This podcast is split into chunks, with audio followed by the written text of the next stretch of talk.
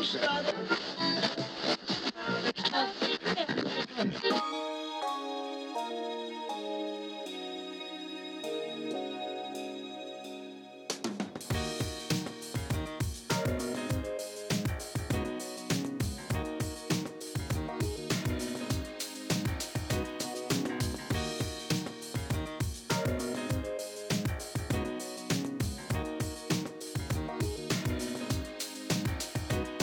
Mercredi 11 octobre 2017, au sommaire du radioblog de cette semaine. Sondage sur la politique fédérale, Justin serait-il dans le trouble? Nous parlerons du deal du fédéral avec Netflix. Je vous donnerai mon avis sur la meute. Nous parlerons enfin des contre-coups de l'attentat de Las Vegas.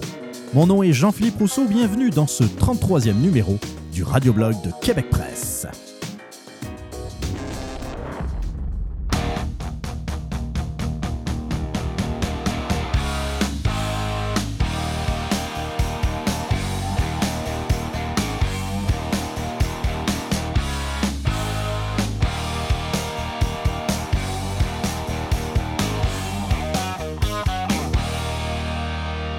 Bonjour à tous, bienvenue donc à ce 33e épisode du radioblog de Québec Presse.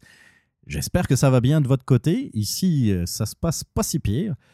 Euh, je m'étais dit aujourd'hui, il faut que je me déniaise, sors ton micro et enregistre un épisode du, du radioblog de Québec Presse. J'ai plein de notes, j'ai plein de papiers qui commencent à s'accumuler. Je suis tellement mal organisé en fait quand je regarde ça. Euh, dès que j'entends une nouvelle ou, une idée qui, euh, qui, me paraît intéressante, je la note sur un bout de papier. J'essaye d'organiser ça euh, aussi sur, mon cellulaire. ça marche pas, ça marche pas. Il faut que je trouve une autre façon d'organiser mes idées parce que je me dis toujours que je vais m'en occuper un peu plus tard. Je repousse et puis il n'y a rien qui se passe. Je travaille aussi un peu sur l'habillage sonore du, euh, du radioblog, du podcast. Euh, ça, ça fait un moment que j'en parle. Je ne suis pas encore complètement satisfait. Je ne suis pas un professionnel euh, de, du son. loin de là. J'ai seulement un bon micro, une, une, console qui est pas pire, qui, qui, qui, arrange un peu ma voix dans le fond parce que elle en a besoin. sans blague je travaille un peu pour, euh, pour créer des petites, euh, des petites virgules sonores, mon cher Marc, ou plutôt des jingles, comme euh, on pourrait appeler ça. Et là, je me dis, regarde, je, vais en faire de temps en temps. Je ne vais, pas, vais pas pouvoir retravailler l'habillage sonore au complet du podcast. Il y a des affaires qui me, qui me plaisent, comme l'intro musicale. Ça, me plaît, je la garde. Il n'y a pas de raison d'en changer pour l'instant. Mais je veux je veux trouver des, façons originales de, euh, de faire une pause entre deux sujets, par exemple, de trouver une meilleure musique. En tout cas, je travaille, euh, je travaille un peu là-dessus, l'air de rien. Et puis, je voudrais aussi faire une intro avec, je pense c'est en direct de nulle part qu'il le fait un peu, avec des, des, extraits sonores. Et puis, j'en accumule à droite et à gauche, des affaires qui sont plus ou moins récentes. Euh, par contre, c'est l'ouvrage. Il faut découper les, euh, les extraits sonores. Il faut, euh, faut que ça fitte. Il faut idéalement mettre une, musique en arrière qui soit pas, qui prenne pas trop de place. En tout cas, je vous passe les détails. Comme je vous dis, c'est long, surtout quand, quand, on est, quand on est un amateur comme moi. là, ce que j'ai réussi à faire, c'est enfin faire une nouvelle version de, comment dire, de, sais, quand, vous avez des réactions, euh, lorsque vous voulez participer euh, un peu à la discussion euh, du radioblog, je fais une virgule qui n'est pas si pire, qui ne qui me convient pas à 100%, mais regarde, à un moment donné, là, il faut, il faut mettre de côté nos, mon petit côté un peu perfectionniste. Et puis, bah tiens, je vais vous le faire entendre maintenant. C'est une virgule sonore qui, qui passera, je pense, une ou deux fois par épisode et donc euh, qui, euh, qui, vous invite à tout simplement réagir à mes propos. On écoute ça tout de suite.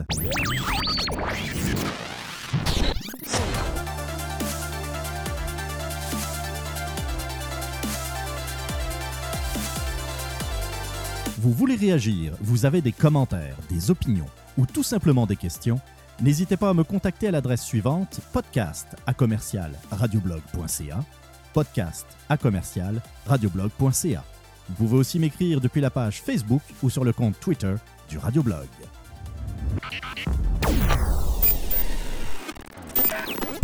Voilà, bah, c'est un peu ça que ça donne. Euh, c'est le genre de virgule sonore que vous entendrez à l'occasion euh, dans le radioblog, et puis j'en ferai d'autres. Euh, dites-moi ce que vous en pensez, si, si vous aimez ça, s'il faut que, que je les fasse tout de suite, ou que j'en fasse d'autres. Ça, ça va, j'espère, inciter le monde à, à, réagir, à faire des commentaires, et puis du moment que ça soit constructif, hein, vous pouvez, vous avez le droit, d'ailleurs en passant, vous avez le droit de ne pas partager mes opinions. C'est tout à fait normal. Et euh, vous pouvez apporter aussi vos points, vos, arguments. Et puis, euh, euh, à partir du moment où c'est bien exprimé, où c'est fait de façon constructive, il y a de grandes chances que j'en parle et puis que peut-être que ça va aussi me faire réfléchir, peut-être que ça va aussi, je ne dis pas nécessairement me faire changer d'idée, mais faire évoluer les choses. Et c'est comme ça, c'est d'ailleurs grâce au débat qu'on arrive à faire avancer les choses dans une démocratie ou ce qu'on semble appeler une démocratie.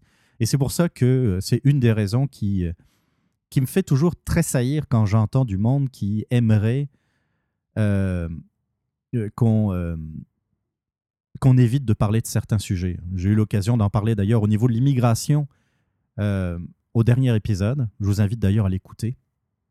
Je, pense, je pense avoir eu à ce sujet une opinion qui est relativement modéré, euh, dans le sens qu'il euh, n'y a pas de sujet qui mériterait d'être tabou aujourd'hui, au 21e siècle. Je pense qu'on a suffisamment de connaissances et d'accès à la connaissance euh, pour argumenter de façon saine et que autant l'immigration, autant la, justice, l'éducation, la santé sont des sujets de société et donc ils mériteraient qu'on en parle. Euh, oui, j'ai organisé quelques notes. Je voulais euh, surtout ne pas oublier euh, certaines, certaines choses.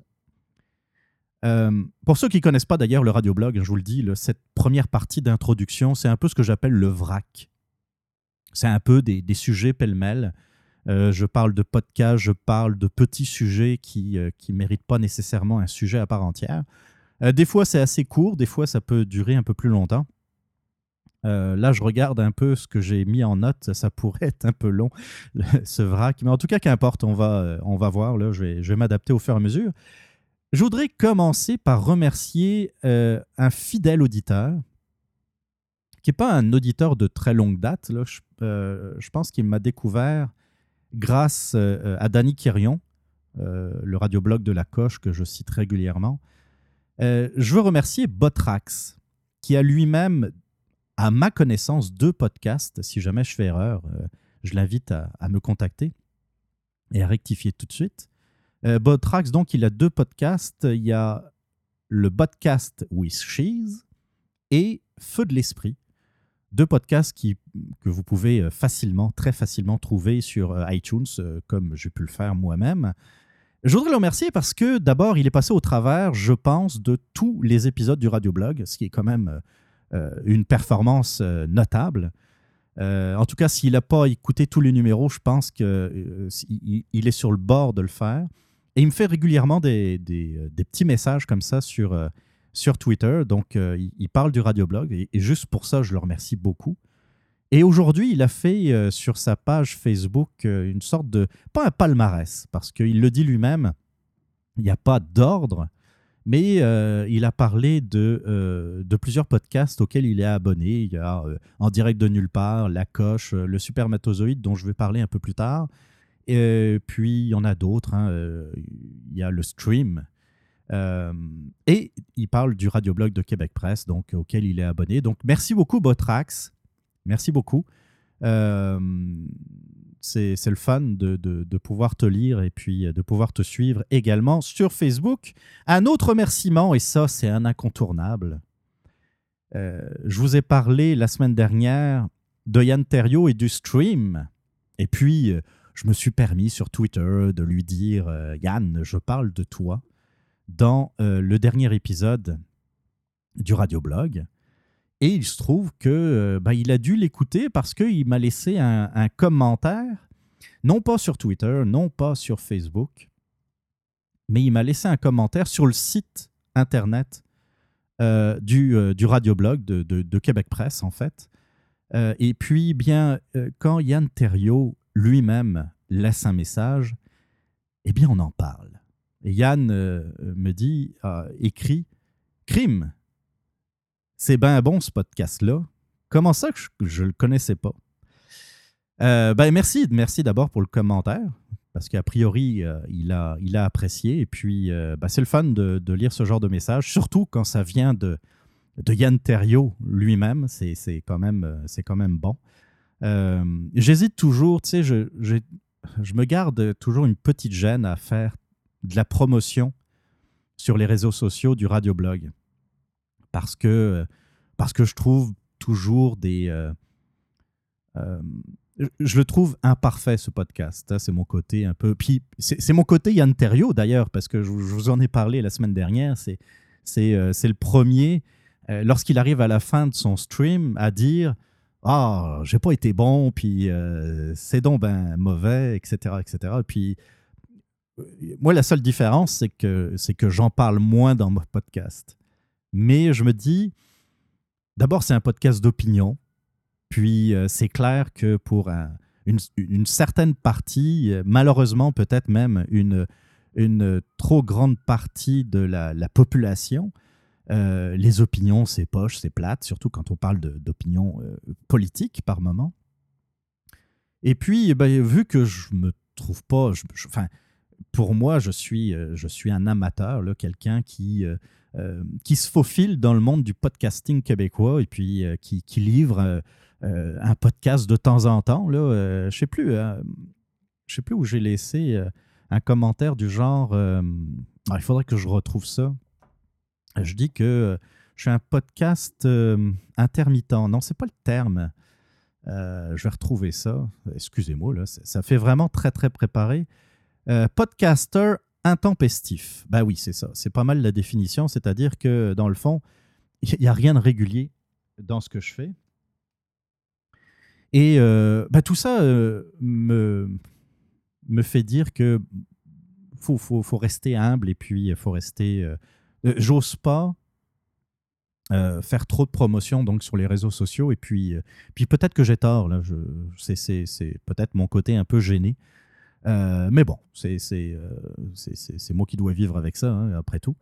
Mais peut-être que ça empêche euh, le radioblog de se faire connaître. Quoique, je vous ai parlé au dernier épisode des statistiques, là, vous avez été à peu près 1500 à télécharger les, derniers épisodes là, de, du, du radioblog.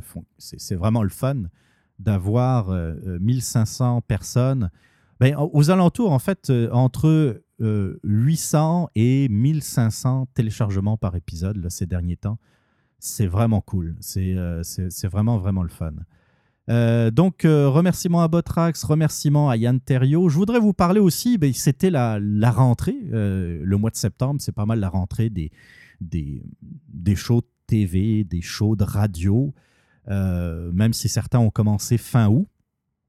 mais moi, je place toujours, personnellement, je sais pas vous autres. Mais personnellement, moi, la rentrée, c'est toujours à peu près dans le temps. Euh, ben, il, y a deux, il y a deux choses. D'abord, il y a la fin de semaine de la fête du travail, donc début septembre, qui est déjà un premier pas vers la rentrée.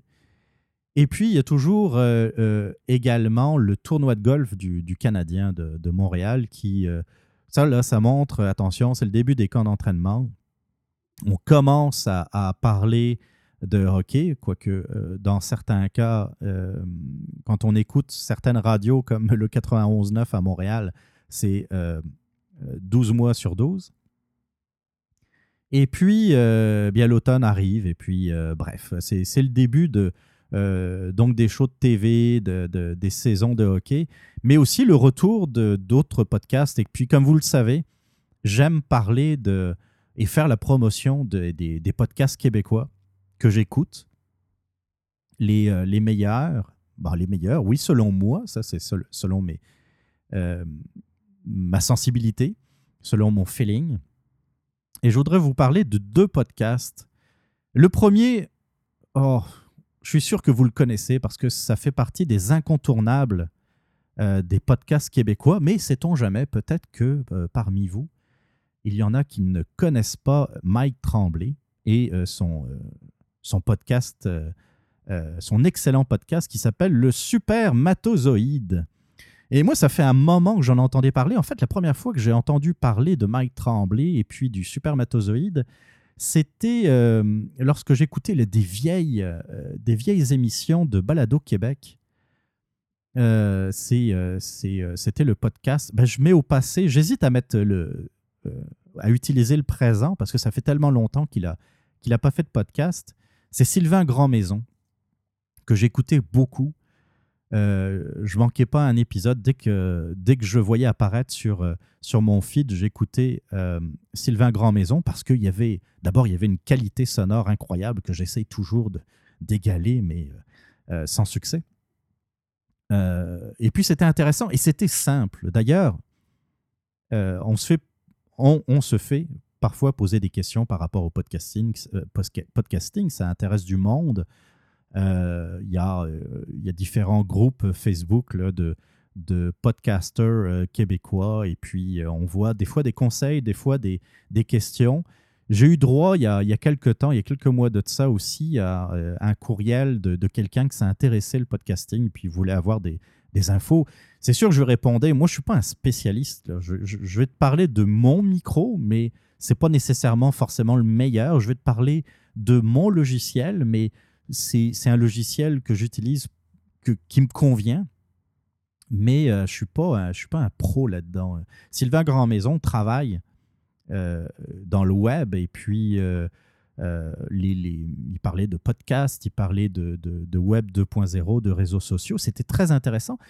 Et donc, si ça vous intéresse, le podcasting, écoutez, écoutez les, ces épisodes-là. Vous allez voir que ça prend pas des tas d'effets sonores, ça prend pas euh, des tas de jingles. Lui, il utilise des sifflets là, pour, euh, entre deux sujets ou des, des pouettes, des, des, klaxons de, de, de voitures ou euh, des. c'est banal, tu sais, des, des, sons de ressort ou des affaires de même. il, va, il va passer de la musique, mais ça se limite à ça. Le reste, c'est le contenu. Puis c'est bien de travailler aussi sur la forme. Hein, je dis pas. Euh, quand vous arrivez au niveau de Yann Terriot, par exemple, qui, maîtrise vraiment d'une façon exceptionnelle, je trouve, euh, comment dire, l'introduction de sons, de bruitage, de, de, musique. Euh, ce serait le fun que, je puisse arriver à ce niveau-là. Même si Yann Terriot, c'est beaucoup plus du divertissement, je trouve. Il, parle de ses idées, de, ses opinions, mais ça reste très léger, comme j'ai eu l'occasion de vous en parler d'ailleurs. Et euh, bon, bah, je reviens. Et donc, euh, ouais, je m'éparpille pas mal, hein vous trouvez pas? Et donc, euh, Balado Québec et Sylvain Grandmaison, c'est les premiers, enfin, c'est le premier. C'est le premier podcast où j'ai entendu parler de Mike Tremblay et du supermatozoïde, mais mais t'es dit, c'est quoi ça? Puis je n'ai pas le temps de, nécessairement écouter beaucoup de podcasts. Et euh, je connaissais le nom, je connaissais le, nom du podcast, mais je n'avais jamais vraiment écouté. Puis ça, je vous parle de ça, c'est plusieurs années. Ce n'est pas des mois, c'est des années. Et depuis, euh, depuis quelques semaines, bien, je me suis décidé à écouter le Supermatozoïde. Et j'avoue que j'adore ça. C'est très bien fait. Euh, Mike est, est, super le fun à écouter. Euh, il s'exprime très bien, euh, c'est fluide, euh, c'est peut-être un peu moins éparpillé que, que, moi, en tout cas, dans, dans, ce, dans cette partie, là, dans le vrac. c'est le fun, et donc je vous invite, oui, oui, et puis supermatozoïde donc revient, mais un peu plus axé sur l'opinion. Et d'ailleurs, je me suis permis de, euh, de reprendre un peu une partie des, des, sujets euh, qu'a évoqué Mike Tremblay dans, dans, une de ses dernières émissions. Euh, je vous parler un peu plus tard des, des quotas du CRTC d'ailleurs, puis j'entendais son, argumentation qui est, qui est pleine de bon sens. Hein. Je, suis, je suis pas mal d'accord avec lui. Et c'est ça, je vous invite donc à télécharger le Supermatozoïde. Un autre podcast que j'adore, que j'écoute depuis également quelques semaines à l'occasion, c'est l'authentique podcast de Sébastien Lequedic. Euh, Sébastien Lequedic, ça, ça sonne pas mal la Bretagne. Euh, j'imagine que, sa, famille vient de, vient de là, en tout cas. Euh, l'authentique podcast, c'est pareil, c'est quelqu'un qui, Sébastien, qui s'exprime sur différents sujets de société, d'actualité, toujours d'un ton très simple. C'est quelque chose de assez fluide. Euh, très sympathique comme podcast. Puis, euh, un peu comme je ferai le même commentaire qu'avec Mike Tremblay, je suis, euh, je suis assez d'accord avec, avec Sébastien Lequodic dans ses opinions. Mais de toute façon, la force de l'authentique podcast, je trouve, c'est qu'il n'y a pas nécessairement d'opinions tranchées. Je veux dire, les, opinions tranchées de temps en temps, ça va, c'est, le fun, puis ça, ça crée du débat. Mais j'ai pas l'impression que euh, Sébastien cherche nécessairement le, débat, mais plus à expliquer de façon assez modérée, assez, euh, cool, assez relax, euh, dans le fond, ses, idées sur différents sujets d'actualité. Je trouve très sympathique. Moi, j'avais eu l'occasion de découvrir l'authentique podcast alors qu'il avait enregistré le podcast en promenant son chien. Donc, il avait utilisé le, micro de son, son iPhone, me semble euh, de l'écouteur de son iPhone pour enregistrer le podcast. J'avais trouvé ça super le fun. Le son était, euh, était très correct d'ailleurs. Et je m'étais dit, tiens, le premier Dogcast, dans le fond. Euh, et bah, blague à part, j'ai continué à écouter l'authentique podcast et puis bah, ça fait partie de mes, incontournables. Il y, a quelques, podcasts que je ne manque jamais. Euh, je vous ai parlé du stream, je vous ai parlé du supermatozoïde, l'authentique podcast, euh, la coche euh, également, ça fait partie des, podcasts. J'aimerais ça en écouter plus, mais je le temps à m'en donner. Il faut avoir une vie aussi de temps en temps. Donc, bah, ça, c'est mes, mes, coups de cœur, dans le fond, du moment. et que voilà, c'est ça, je vous invite à écouter et à télécharger euh, autre sujet du vrac, je vous parler rapidement de Luc Lavoie. Alors, si vous avez manqué Luc Lavoie, qui est à LCN et qui a fait une mauvaise joke sur euh, le fait de chasser les séparatistes. Oh my God. Euh, je suis, rarement d'accord avec Luc Lavoie. Luc Lavoie, je trouve qu'il beurre pas mal épais, beaucoup trop épais. Tu sais, je sais plus si j'en avais parlé, mais euh, pendant la campagne présidentielle américaine, on avait remarqué que euh, bah, Donald Trump, euh, il reniflait de temps en temps. On entendait ces reniflages un peu comme, comme comment il s'appelle, la Baume, Régis Labaume, voilà, je ne me souvenais plus de son prénom. qui, qui renifle de temps en temps. Tu sais, c'est un mauvais tic, un mauvais tic sans doute nerveux.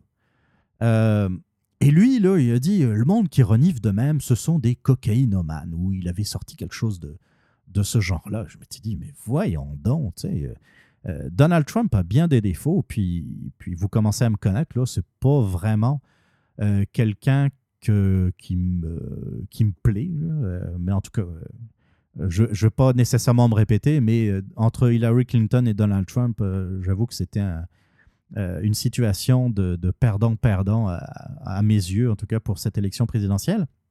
Mais qu'importe, euh, même en haïssant Donald Trump, sortir une affaire de même, je trouve ça un peu. Euh, je pense c'est. que c'est Dominique Moret, entre autres, qui en parlait. Il est chanceux de parler français parce que c'est le genre de, de, choses qui pourrait le conduire devant les tribunaux si si jamais il, s'exprimait dans le, par exemple, la CBC, euh, par exemple, et qui disait la même chose, ou encore plus euh, sur des canaux américains. Et euh, par contre, même si je n'apprécie pas vraiment Luc Lavoie, je trouve que c'est pas mal exagéré ce qui s'est passé ces derniers jours, ces dernières semaines. où il y a même eu une plainte qui a été déposée à la Sûreté du Québec, comme si la Sûreté du Québec avait que ça à faire, de, checker les, plaintes de quelques vierges effarouchées séparatistes.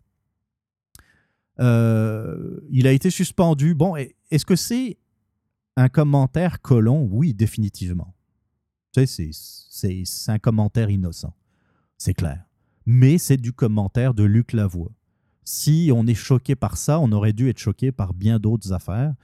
Et euh, comme souvent, malheureusement, euh, lorsqu'on s'attaque euh, à une certaine gauche, à certains, certains courants politiques, comme le Parti québécois par exemple, eh bien, c'est encore une fois euh, une canne de verre qu'on ouvre et puis euh, c'est un déchaînement de n'importe quoi. Euh. Je trouve qu'on a la, peau, la, peau fine et que on est très facilement outré, très facilement indigné. OK? On pourrait le dire, il n'y a pas de problème. Le lendemain, quel commentaire innocent euh, et puis, euh, à la limite, euh, bon, LCN aurait, aurait pu, le, le suspendre un jour ou deux. Puis, et encore, moi, personnellement, je trouve que ça aurait été déjà exagéré. Mais qu'est-ce que. On ne sait plus quoi faire pour, pour créer du sensationnel, dans le fond. Parce qu'à à, bien y penser, c'est où la nouvelle? Le gars fait un commentaire innocent, ben on lui dit, puis c'est tout. Puis puis ça s'arrête là. C'est pas. Euh, c'est pas comme si c'était attaqué à une minorité. C'est pas comme s'il avait appelé à la violence. C'est même pas ça. C'est même pas ça. J'aurais aimé chasser les séparatistes ou. Euh, je, me souviens plus de ces termes exacts, mais ça voulait dire ça. C'est qu'importe d'ailleurs. C'est quoi? Il est où euh, l'outrage? On est rendu, on est rendu bien faible, bien. oh, bien moumoun. En tout cas, c'est Luc Lavoie. Euh, je continue ma liste des, petits sujets. Le référendum en Catalogne, ouais, je voulais dire deux, trois mots, euh, surtout par rapport aux résultats. Je ne veux pas rentrer dans le débat parce que je le connais mal. Euh, je ne veux pas prendre position pour les Catalans ou pour les Espagnols. À la limite, là, ça me regarde même pas. C'est pas, c'est, pas mon problème. Quand je vois les, les séparatistes, euh, que ce soit au PQ ou à Québec solidaire, déchirer leur chemise pour la Catalogne. Euh, je trouve ça un peu exagéré, et puis je vais vous dire pourquoi. Quand des étrangers ou quand des, même des Canadiens anglais s'invitent dans le débat constitutionnel québécois, mais ne partagent pas, évidemment, le point de vue séparatiste, là, on les voit outrés, on les voit scandalisés en disant Mais de quel droit des étrangers, des gens qui ne sont pas du Québec, osent prendre part au débat constitutionnel? Le problème, c'est qu'ils font exactement la même chose lorsqu'on parle de la Catalogne. C'est ça le, gros paradoxe qu'on retrouve souvent au PQ euh, et à Québec solidaire, euh, c'est du moment que vous êtes de mes idées, c'est correct. Mais checkez-moi bien allez si jamais vous partagez pas mes, opinions. Là, là, ça montre les dents, ça montre, les crocs. Je trouve ça euh, tellement révélateur également d'une euh, d'une certaine d'un sectarisme de la gauche.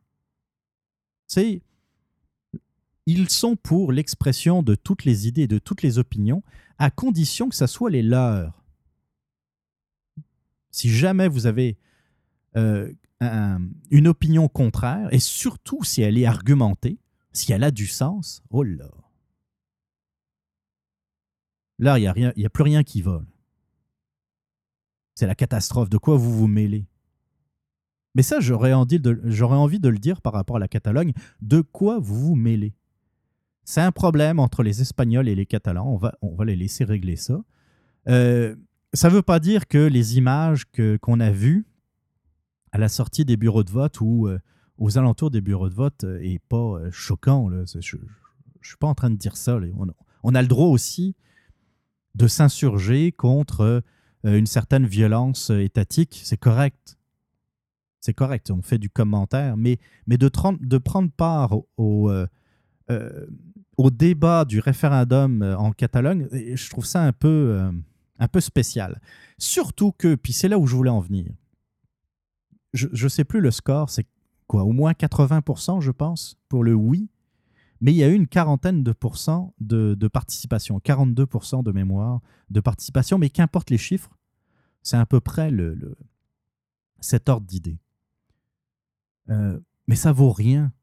Je suis désolé si, si vous êtes favorable à l'indépendance de la Catalogne, ça vaut rien à mes yeux. Qui a été voté, qui a été défié Qui a été défié euh, Madrid et les Espagnols? Ce sont les gens qui étaient favorables. Oui, c'était les gens qui étaient favorables à l'indépendance. Les gens qui étaient euh, défavorables à l'indépendance de la Catalogne, qu'est-ce que vous pensez qu'ils ont fait? Ils se sont dit, euh, est-ce qu'on va voter? Mais de toute façon, le gouvernement espagnol l'a affirmé, ce référendum est illégal, donc pourquoi j'irai participer? Imaginez que demain matin, le Parti québécois organise un référendum sur la souveraineté du Québec alors qu'ils ne sont pas au pouvoir. Mettons, on jase. Et puis que le gouvernement, que ce soit le gouvernement euh, québécois, parce qu'il est libéral, et puis le gouvernement fédéral, parce qu'il est aussi libéral, disent, ben non, euh, quel est le mandat, quelle est la légitimité d'un parti politique qui représente à peine 30% des électeurs selon les derniers sondages?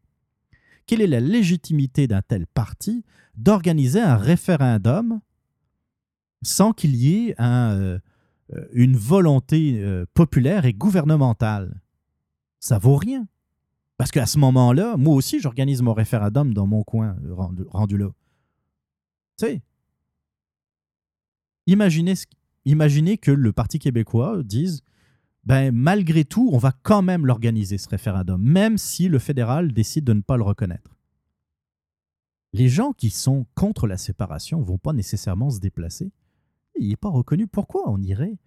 Pourquoi on irait perdre du temps à sortir, à aller rejoindre les bureaux de vote, puis à aller voter pour une élection qui vaut rien? Moi, je pense que c'est exactement ce qui s'est passé en Catalogne. Une, un, 42% de participation, ce sont les gens qui tenaient, euh, coûte que coûte, à voter pour l'indépendance de la Catalogne. Alors c'est pour ça que je pense que si le président catalan s'est gardé une petite gêne de demander, euh, d'affirmer solennellement l'indépendance, c'est peut-être aussi qu'il a vu les mêmes chiffres. Hein. Il y a quand même eu euh, des dizaines de milliers de personnes à Barcelone manifester contre la séparation. ça veut quand même dire qu'il y a une, euh, une partie non négligeable des Catalans qui, qui s'opposent au référendum. Je ne suis pas contre le référendum d'ailleurs, il hein, faut, bien le dire. Je ne suis pas contre euh, que la Catalogne, d'ailleurs, encore une fois, c'est à eux de décider, organise un référendum pour l'indépendance. Euh, mais il faut que ça se fasse. aux dernières nouvelles, les Catalans ont un passeport espagnol. Aux dernières nouvelles, la Catalogne fait partie intégrante de l'Espagne. Donc, il, est tout à fait normal qu'au XXIe siècle, il y ait un dialogue entre des, euh, indépendantistes et le gouvernement central.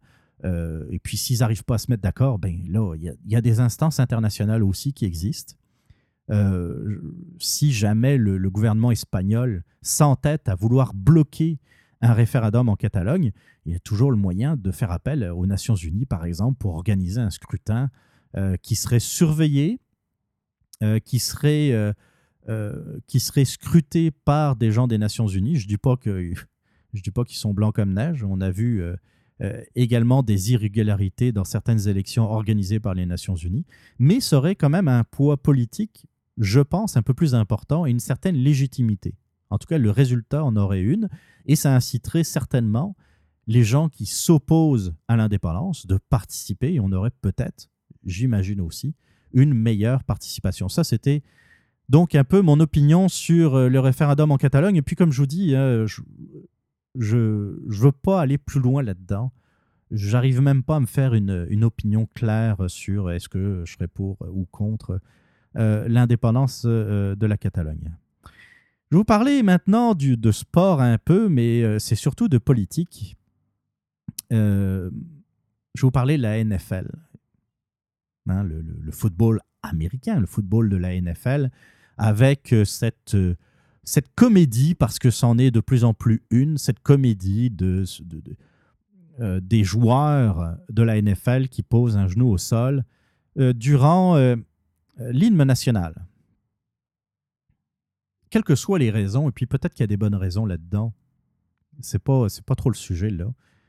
Euh, d'abord, mêler la politique avec le sport, je trouve que c'est toujours une très mauvaise idée. OK? Euh, il y, a, y, a, y, a, eu des, des, exceptions.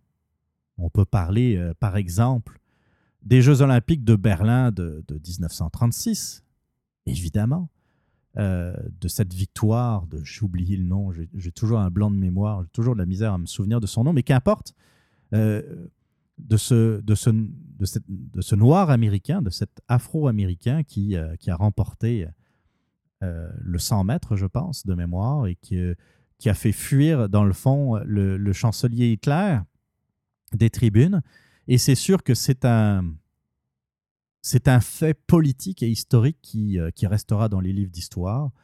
Euh, il y a évidemment euh, l'attentat de Munich pendant les Jeux olympiques de Munich dans les années 70 qui a fait de, nombreux morts dans la délégation israélienne, des, athlètes israéliens. C'était un attentat mené par des terroristes palestiniens. Mais là, on n'est pas du tout dans le même sujet. On parle de joueurs qui sont multimillionnaires, qui, ont, euh, qui vivent dans des, dans des véritables palaces, qui ont des voitures de luxe, qui, euh, qui ont un train de vie exceptionnel. Et oui, ils auraient le droit d'être des porte-paroles euh, de, de leurs congénères, de, comment dire, des autres Afro-Américains ils ont tout à fait le droit de. Tu sais, je regardais vite, vite les comptes euh, Twitter de, certains athlètes de la NFL. C'est à coup de millions et parfois de dizaines de millions de suiveux sur Twitter ou sur les réseaux sociaux. C'est-à-dire que dans certains cas, des joueurs de la NFL, juste sur leurs réseaux sociaux, ont plus d'impact médiatique sur leurs réseaux sociaux que ça peut avoir sur les, certains réseaux aux États-Unis. Prendre position euh, sur les réseaux sociaux ou dans une conférence de presse, faire euh, euh, par exemple une association de joueurs de la NFL qui ferait une conférence, une conférence de presse pour pointer du doigt une, certaine problématique. Ils ont le droit d'avoir ils ont le droit de le faire. Ils ont le droit d'avoir une opinion. Ils ont le droit de s'exprimer. Un peu comme les artistes. Moi, mon seul point négatif que je vois à ça, c'est que euh, les artistes, comme certains athlètes, comme certains médias, ont beaucoup plus de poids médiatique que, par exemple, un chirurgien, un plombier, euh, un chômeur euh, ou un camionneur c'est là un peu où, je bug, c'est-à-dire que c'est toujours les mêmes euh, qu'on entend à la télévision pour exprimer leur, euh, ou dans les médias pour exprimer leur opinion. Euh, mais là, quand on parle de compétition sportive, c'est ce qui est le fun avec le sport, et que ce soit, le foot, que ce soit le football de la NFL, que ce soit le hockey, que ce soit le baseball, le soccer, ou n'importe quel sport, surtout des sports collectifs, ça rassemble le monde.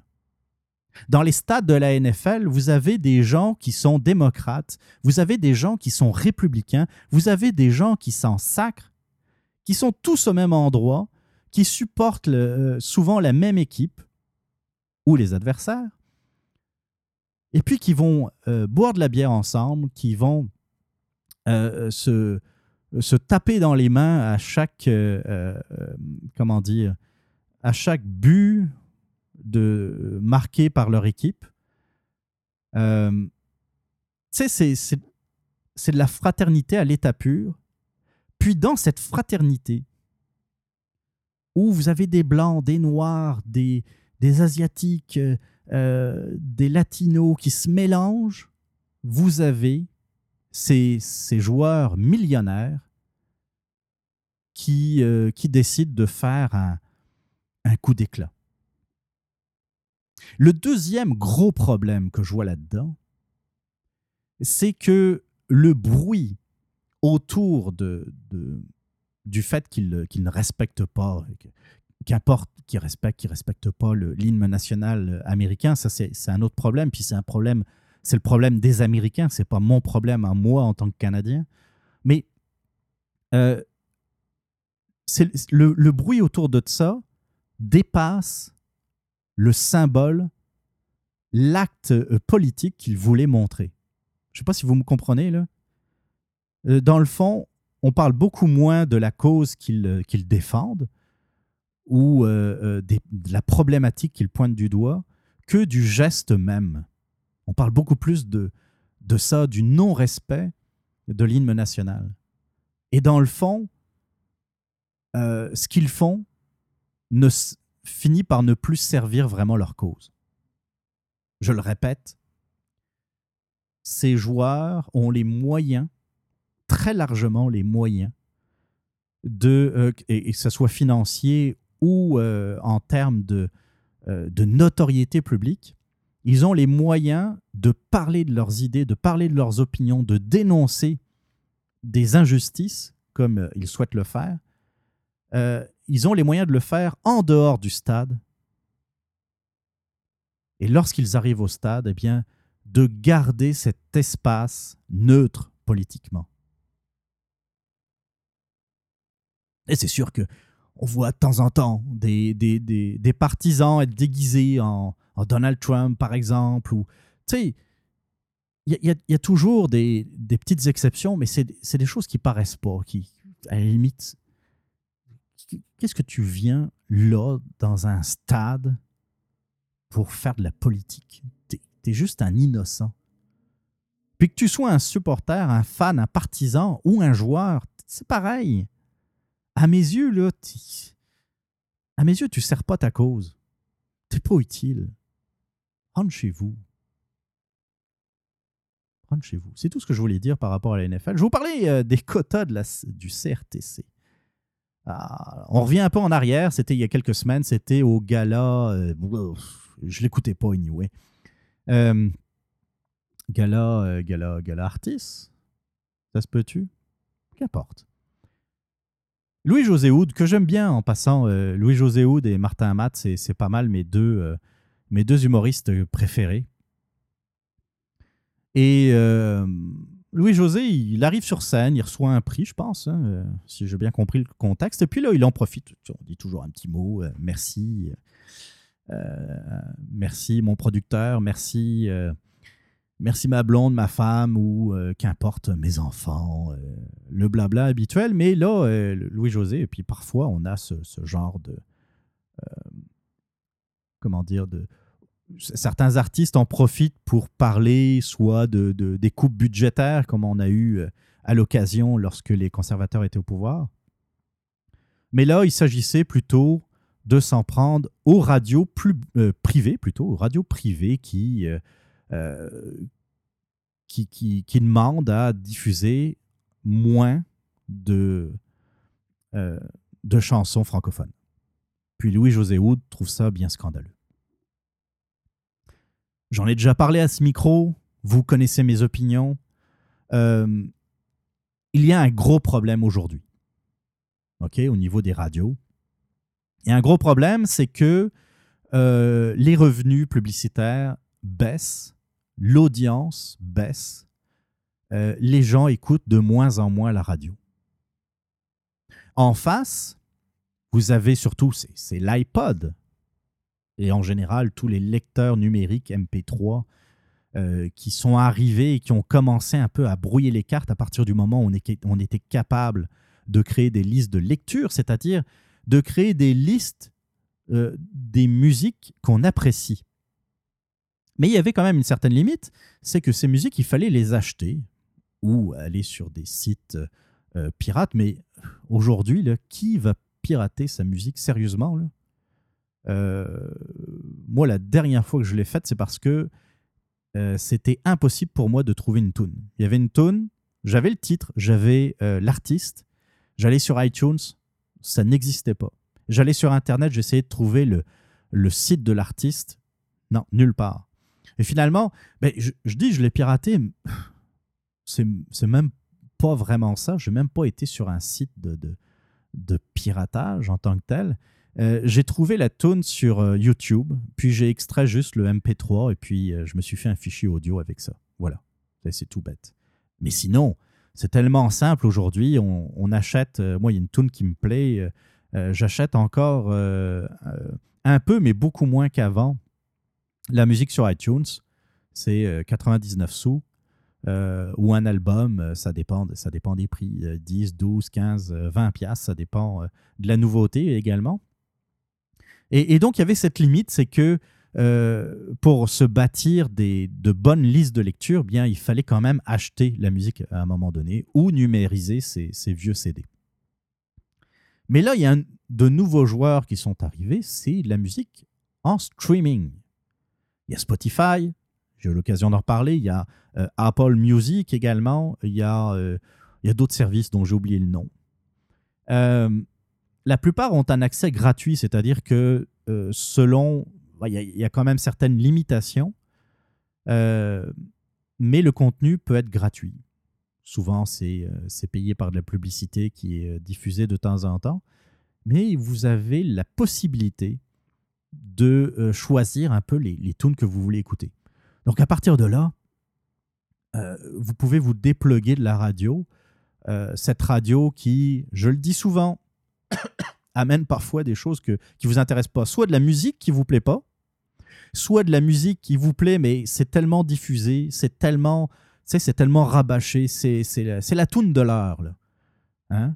Et puis c'est vraiment ça, c'est la toune de l'heure. Toutes les heures, la toune est diffusée parce que c'est le, le, grand succès de, de l'été, par exemple. Euh, donc, euh, des fois, on a beau aimer une musique, euh, quand ça fait 15 fois qu'on l'écoute, on finit par décrocher. Moi, à l'époque où j'écoutais les radios musicales, c'est un peu l'effet que ça me faisait.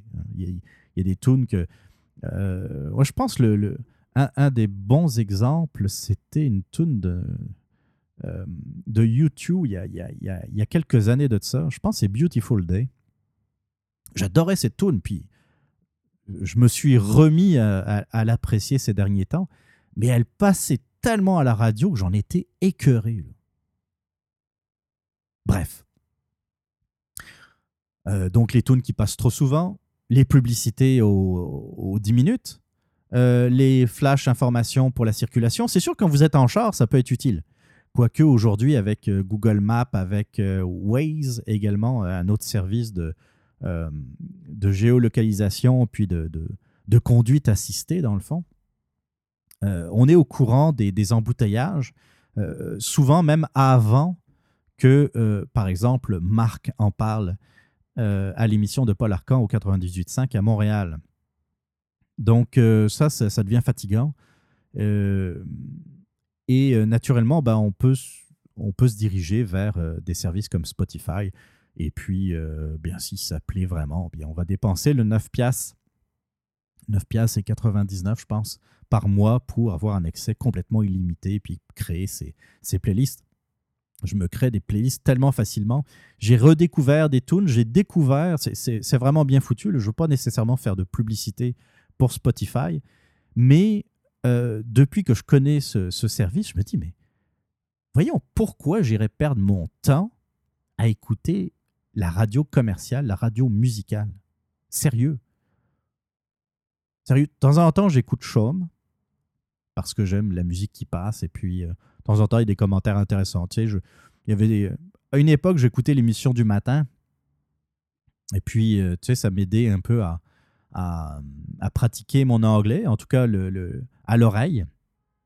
Et puis, euh, puis, je suis toujours un peu. Euh, c'est ça, je, suis attaché à, cette, à cette radio, mais ça, ça devient rare. Même Chaume, j'écoute beaucoup, beaucoup moins qu'à une époque. Et je me dis que des gens comme moi, il doit en avoir de plus en plus. Donc la tarte publicitaire fond à vue d'œil. Et c'est vrai que euh, certains propriétaires de radio vont, souvent auprès du CRTC en disant s'il y a quelque chose qu'on pourrait améliorer pour euh, éviter l'érosion de, des revenus publicitaires des radios, c'est de baisser le quota des musiques francophones. Et euh, à date, le, CRTC bloque et on voit la communauté artistique euh, être en, tabarnak, excusez le, terme, euh, contre ces radios musicales, évidemment. Tu sais, ils sont subventionnés, puis une partie des subventions, ça vient d'où? Ça vient des droits qui sont versés, entre autres, par les, stations de radio privées, euh, c'est versé par euh, une partie par les taxes, par les différents fonds comme euh, Musique Action au niveau fédéral, et puis il y a différents, il y a Sodec, et, j'en passe. évidemment, la disque, hein, il ne faut, pas oublier la disque. Et je vous parlais tantôt, au début du podcast, dans, l'intro, qui est toujours l'intro que vous êtes en train d'écouter, ceci dit en passant, d'une des dernières émissions de Mike Tremblay, et puis il en a parlé également du, CRTC et des quotas. Il a d'ailleurs posé la question euh, sur sa page Facebook. Vous seriez, dans le fond, demain matin, vous seriez le président du CRTC. Quelles seraient vos premières décisions? Et euh, il a porté des points très intéressants. D'abord, et ça va de soi, la radio privée, c'est un business. D'accord?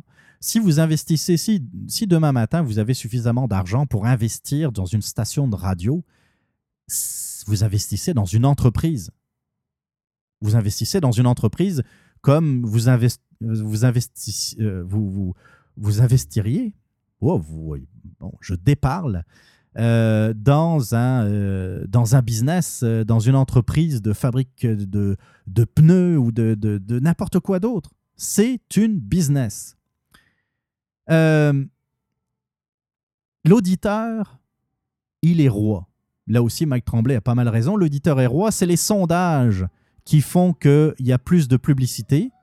C'est sûr qu'une radio qui, euh, je ne sais pas si vous entendez les pompiers passer, c'est une catastrophe. je ne sais pas ce qui se passe dans le quartier. Il y a sans doute un immeuble qui est en train de prendre le feu. En tout cas, si vous, si vous entendez les, les sirènes en arrière, je suis désolé. Euh, oui, c'est ça, d'enregistrer en semaine. Euh, oui, donc, l'auditeur est roi. si une radio fait des, des sondages pitoyables, est-ce que vous pensez que les, publicitaires vont continuer à payer de la publicité au même tarif dans cette radio? Absolument pas. Ils vont dire, mais euh, tu as perdu 10 000 auditeurs au quart d'heure d'une année sur l'autre. Eh bien, euh, tu vas diviser tes, euh, comment dire, tes tarifs publicitaires. Parce que sinon, on placera plus de publicité chez vous. Et donc, moins de pubs, moins de revenus. C'est assez simple. Et si vous, si vous avez moins de revenus, eh bien, vous allez flusher des animateurs, par exemple. Vous allez en prendre euh, qui sortent euh, tout juste de l'école. Vous allez euh, peut-être même aller jusqu'à fermer la station ou transformer la station en radio d'opinion, comme ça, s'est fait, que ce soit à Québec ou à Montréal d'ailleurs. Hein. Énergie à Québec est devenue une radio d'opinion. Boulevard fait un peu d'opinion à Québec, mais aussi on peut également parler de Montréal. Euh, la radio, la station jazz est devenue Radio X Montréal, puis Radio 9, puis euh, depuis, euh, depuis deux ans, je pense, c'est devenu le 91.9 Sport. pourquoi ils l'ont transformé en radio parlée? C'est pas parce que le jazz fonctionnait. C'est si Énergie transforme sa radio en radio d'opinion à Québec, c'est pas parce que les, les tunes qu'il passe plaisent. C'est parce qu'il y a de moins en moins d'auditeurs et qu'il fallait changer euh, très rapidement le fusil d'épaule. Donc, c'est la liberté à l'auditeur. L'auditeur, là, il n'est pas pieds et, mains liés à une station de radio. Euh, on ne se marie pas euh, à énergie ou à c'est quoi. Tu sais, ça prend juste un piton pour changer de poste. Ça vous plaît pas Il y a une tune qui, vous gosse. Euh, il y a une tune que vous êtes tanné d'écouter. Vous appuyez sur un piton, ça y est, vous êtes ailleurs. Puis, si jamais la radio sur laquelle vous tombez vous plaît vraiment, peut-être que la radio précédente, vous n'allez plus l'écouter du tout. Et donc, si jamais vous répondez à des sondages, par exemple, eh bien, euh, cette radio que vous avez euh, abandonnée aura moins de revenus publicitaires. L'artiste, lui, un excellent point toujours apporté par Mike Tremblay, l'artiste, lui, il a la liberté de créer. L'artiste, le chanteur, il peut demain matin chanter en espagnol, comme l'a fait, comment qu'elle s'appelle, euh, la, petite cute, là, euh, Ima, avait chanté une, de ses tunes en, espagnol, euh, comme le, font certains, certains, certains chanteurs québécois qui chantent parfois en anglais. On peut parler de Pascal Picard, par exemple, qui ses premières tunes, son premier album, c'était un album anglophone. ça, ça fait toujours grincer des dents, mais c'est la liberté de l'artiste. L'artiste, il peut, peut faire n'importe quoi demain matin euh, si. Euh, oh my God. demain matin, si. Euh, comment il s'appelle Lapointe Éric Lapointe décide de chanter en mandarin. Non, je riais parce que j'imaginais Éric Lapointe chanter en mandarin. Loadé comme un gun, par exemple, ça, ça pourrait être drôle. Mais, tu sais, je niaise, je plaisante, mais à la limite, il pourrait le faire. Pourquoi pas? L'artiste est libre. L'artiste est libre de créer comme il veut. Si demain matin on dit oh non non les artistes là il faut que ça fasse ça rentre dans, dans un certain cadre dans une certaine réglementation dans une certaine législation je pense qu'il y en a pas mal qui, euh, qui iraient défendre les artistes et défendre leur liberté de création. Pourquoi on ne donne pas cette même liberté aux auditeurs? C'est quand même assez paradoxal. Alors je sais bien qu'on va nous parler de la nation québécoise, de, de l'histoire, de la culture québécoise, et puis je ne suis pas complètement en désaccord avec ça. Nous sommes 8 millions dans un océan de quoi 350, 400 millions d'anglophones. Je suis d'accord qu'il y a des choses qu'il faut, euh, il, faut être, euh, il faut être prudent, il faut être attentif il faut savoir euh, chérir cette culture. Ça, ça fait partie de notre richesse, qu'on le veuille ou non. Et donc, je ne je suis pas en désaccord avec le fait de vouloir protéger cette culture. Mais là, on parle de radio commerciale. Euh, j'aimerais quand même le rappeler. On ne parle pas de, protéger des grands chefs-d'œuvre architecturaux ou de protéger l'œuvre, je ne sais pas moi, de, euh, de Félix Leclerc. C'est des choses complètement différentes. On, passe de la soupe dans les radios commerciales. Tu sais, on veut protéger quoi? On veut protéger qui? On veut protéger Céline Dion? On peut être fier de son, de son succès, de ses succès, surtout à l'étranger. Puis d'ailleurs, en passant, elle chante surtout en anglais ces derniers temps. Juste comme ça, dit de même. On veut protéger euh, les, anciennes vedettes de, Star Academy? C'est ça qu'on veut protéger? Tu sais qu'on entend sans arrêt à la radio, euh, euh, je sais pas moi, je n'ai pas trop de noms en tête comme Wilfrid Le Boutillier par exemple. C'est ça que vous voulez protéger, c'est ça que vous appelez la culture? Tu sais, ils contribuent, ce sont des artistes à part entière, puis ils contribuent à une certaine culture. Mais c'est pas la culture avec un grand C. Arrêtez-moi, arrêtez-moi ça, là, ça marche pas. Tu sais, euh, comme je vous disais tantôt, je suis d'accord pour qu'on protège la culture québécoise, la culture francophone au Québec et au Canada. Oui, oui, vous avez un, fervent euh, amateur et un amant de la culture euh, francophone et, québécoise. Je serai là pour, euh, pour vous aider, mais par pitié, il ne faut pas se tromper de combat. Puis si c'était vraiment bon, il n'y aurait même pas besoin de défendre ces artistes. Puis il y en a des bons, là. Euh, tu sais, il y a des groupes québécois, par exemple, que j'adore. Il y a des artistes que j'aime beaucoup c'est bon. On va les, on va les entendre. c'est terrible ce, qui, ce qui se passe parce que on est en train de, comme je vous disais tantôt, défendre la soupe, de la Star Academy. Euh, c'est pathétique.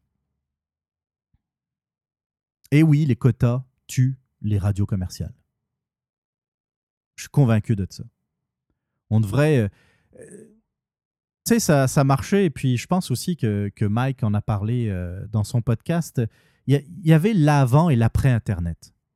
Avant l'Internet, c'était facile. C'était facile. Vous faites un règlement, vous dites 80% de musique francophone, par exemple. 80% de musique francophone sur les radios musicales. OK. Les radios musicales n'avaient pas le choix d'obtempérer. C'est quoi les alternatives? Quelles sont les alternatives aux radios musicales si vous voulez connaître des, nouvelles tunes, si vous voulez profiter de la musique?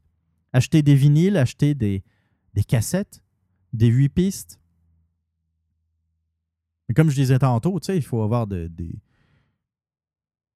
faut avoir les moyens pour, euh, pour s'acheter une, une belle bibliothèque de, de, euh, de disques, avoir suffisamment de, euh, d'archives musicales pour pouvoir profiter pleinement de la musique sans, en, se détachant de la radio musicale. Puis même à ça, je ne sais pas si vous vous en souvenez pour les plus anciens d'entre nous, sortir le disque, le micro-sillon de la pochette, le mettre sur le lecteur, poser la tête de lecture, écouter 20 minutes, devoir retourner le vinyle, puis écouter un autre 20 minutes.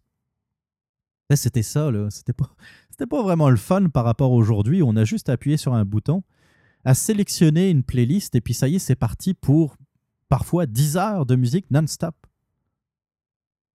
Ou si vous utilisez des services comme Spotify, de la musique comme ça à l'infini. Vous n'auriez pas assez de votre existence, de l'existence de vos enfants, de vos petits-enfants, de vos arrière-petits-enfants pour profiter de toute la bibliothèque musicale que nous offrent des services en ligne comme Spotify. Pourquoi on irait s'embêter avec des radios commerciales? Dites-moi ça. Amenez-moi des arguments pour écouter des radios musicales. Moi, j'en ai pas. Donc, avant l'Internet, c'était facile. 80% de quota de musique francophone. D'accord ou pas, t'as pas le choix. Comme je vous disais tantôt, pas d'alternative. On est forcé d'écouter 80% de musique euh, francophone. Mais il se trouve que depuis ces dernières années, il y a Internet qui est, en ligne de compte. Comment avoir euh, euh, des, euh, comment dire, des règlements qui remontent aux années 70, encore aujourd'hui en 2017 avec Internet? Comment rendre applicables des quotas, quels que soient les quotas d'ailleurs? Comment obliger les, auditeurs, comme je vous disais tantôt, des auditeurs qui sont libres d'écouter autre chose, via un autre média, comment les obliger à entendre cette musique commerciale? De toute façon, les revenus baissent et donc les droits, l'argent qui est reversé aux artistes va baisser également. C'est inévitable. On dirait des gens qui s'agrippent à des privilèges, parce que ce sont des privilèges à partir du moment où l'argent vient des autres, c'est un privilège. OK? Soi-disant pour défendre une culture, on est en train de s'accrocher à un vieux système euh, qui remonte aux années 70 et qui est absolument pas adapté au monde que l'on vit. Puis, vous allez me trouver peut-être fatigant, je reviens toujours aux mêmes affaires, mais Uber, c'est pareil, Airbnb, c'est pareil, euh, les, services comme euh, Uber Eats, par exemple, c'est pareil. On essaye de freiner euh, le progrès. Puis, le pire là-dedans, c'est que les gens qui essayent de freiner ce progrès, l'évolution de la société, se prétendent souvent progressistes eux-mêmes. C'est complètement délirant. Puis, je dis pas qu'il, encore une fois, je répète, je dis pas qu'il ne faut rien faire pour protéger notre culture. Il faut juste être un peu plus intelligent, un peu plus innovant. On s'assoit autour d'une table.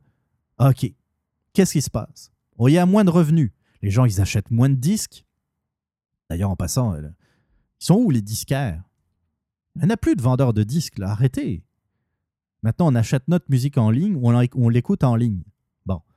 Donc, on vend plus de disques, on se, on se rattrape sur les spectacles, OK? Puis même à ça, des fois, quand on voit le, centre Vidéotron, c'est pas, pas toujours plein plein. Hein? Euh, les revenus publicitaires des stations musicales est en train de baisser. Si vous voulez encore avoir un auditoire, euh, messieurs, dames, les artistes, il va falloir plutôt aider les stations commerciales, essayer de trouver des solutions pour, que, pour leur donner envie de passer votre musique. Puis je comprends, il y a certains commentaires, je lisais sur la page Facebook de, du Supermatozoïde, certains commentaires euh, allant dans ce sens de, ben, dans le fond, les, radios commerciales passent très peu de musique euh, euh, de jeunes talents, par exemple, de, gens inconnus. C'est toujours, toujours, excusez-moi, c'est toujours les mêmes artistes qui passent. C'est toujours la même soupe. et c'est vrai que c'est dommage. Mais en même temps, si vous passez des gens qui sont inconnus, là aussi, les gens risquent de changer de, station. Vous pouvez euh, au début des années 2000, j'avais un site internet qui s'appelait Zone Critique et puis qui était euh, pas mal axé sur la culture. Puis je recevais des disques. C'était, c'était un blog, euh, un, site internet très,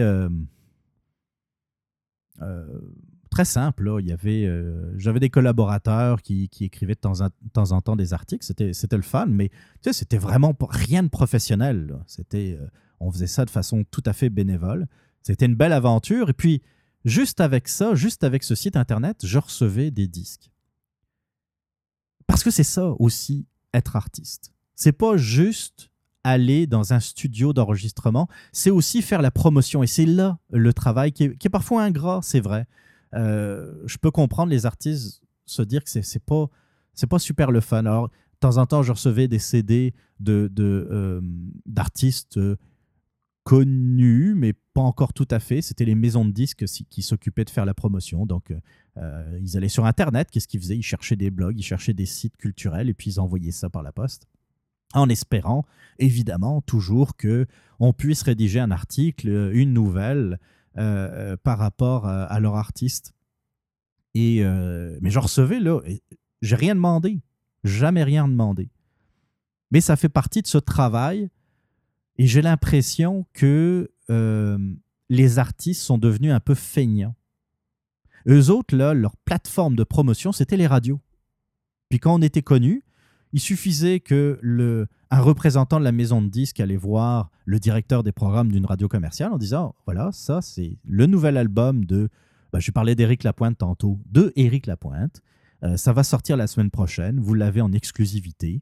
Euh, je vous invite à le diffuser, à diffuser sa tune, je sais pas, la, troisième piste qui va être le euh, succès des prochains mois. Et puis ça se passait le même. Et puis les radios commerciales, de toute façon, vu qu'ils avaient un quota à respecter, vu que Éric Lapointe était, sans mauvais jeu de mots, une pointure dans le milieu culturel du Québec, eh bien, il n'y avait pas besoin de, de trop euh, les implorer, ils allaient diffuser la tune 3 de l'album d'Éric Lapointe. Point final. Aujourd'hui, ça, ça se passe plus de même. Mais on dirait que, ah ben là, un monde s'écroule. Qu'est-ce qui se passe? Qu'est-ce qui se passe? Je vous parlais de ces petits artistes qui m'ont envoyé des CD. Eh bien, il faut trouver des façons pour les artistes, des nouvelles façons de créer ce qu'on appelle un buzz. Il y a des artistes qui sont sortis du néant, par exemple, grâce à YouTube, grâce aux réseaux sociaux, grâce aux bouches à oreille. C'est du travail. Tu il y, a bien du monde là-dedans, dans ce petit monde des réseaux sociaux, qui méritent leur succès. Parce que ils ont tout fait pour se faire connaître.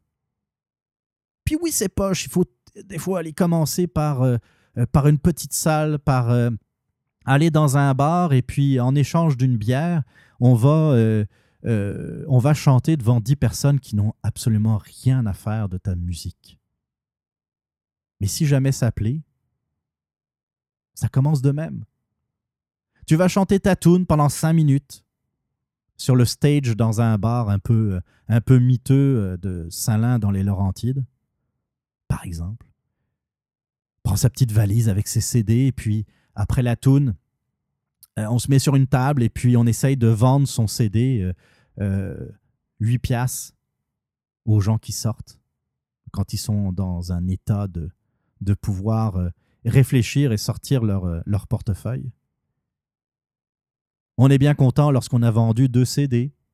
On revient la semaine d'après et puis on essaye de, pouvoir chanter deux tunes sur le stage. On parle au propriétaire ou au gérant. Ça a bien, passé la tune la semaine dernière. Je pense que le, le monde euh, aime ça. Je pourrais en chanter deux, tu sais. C'est de l'ouvrage, comme n'importe quel travail. C'est de l'ouvrage. Qu'est-ce que vous voulez que je vous dise? Tu sais, c'est pas toujours le fun. Il n'y a, y a, pas des, a pas des jobs super le fun 8 heures par jour. Même quand vous aimez votre job, il y a toujours des parties qui sont un peu moins le fun. Ne serait-ce que euh, tout, le côté administratif, relancer du monde qui vous répond pas, etc. etc. C'est le même. Mais là, avec tous les moyens que l'on a, on n'a jamais communiqué autant qu'au 21e siècle. Jamais. Jamais. Et les artistes se raccrochent à un vieux système de communication. Puis vous méprenez pas. J'adore la radio et je trouve que la radio a totalement sa place aujourd'hui, mais pas pour la musique et de moins en moins pour la musique. La radio a sa place pour l'information, pour l'opinion, pour le sport, pour euh, les, les, les, communautés également, les universités, une radio universitaire, une radio étudiante, une radio communautaire. Les, euh, J'aime ça de temps en temps quand, ben à l'époque où je prenais des taxis, mais quoique, ça, ça va peut-être revenir avec la, peut-être la fin d'Uber au Québec. Là. Mais euh, quand je montais dans un taxi haïtien, il y en a que ça, ça énerve un peu, mais euh, pas moi. Euh, J'aimais ça écouter les, radios haïtiennes de temps en temps. Vous arrivez dans le taxi, je suis sûr que ça vous est déjà arrivé. Hein. Vous arrivez, puis là, vous avez de la musique des îles, et puis tout d'un coup, tu as l'animateur qui commence à parler, puis de temps en temps, tu comprends pas tout ce qu'il dit. Ça dépend s'il parle créole ou pas. Puis là, ça parle, ça jase, puis c'est le fun. Moi, je trouve ça génial. Tu sais, je suis pas, je suis pas nécessairement un partisan du communautarisme dans le sens de, créer des ghettos, mais là, c'est tellement fait de, de, façon positive que je trouve ça le fun. Puis qu'il y ait une radio haïtienne à Montréal, par exemple, je trouve ça cool. Puis, puis je suis sûr qu'ils ont un bon public. Je suis sûr qu'ils ont une audience qui, je suis sûr que l'audience, même si elle n'est pas grande, euh, elle diminue pas nécessairement.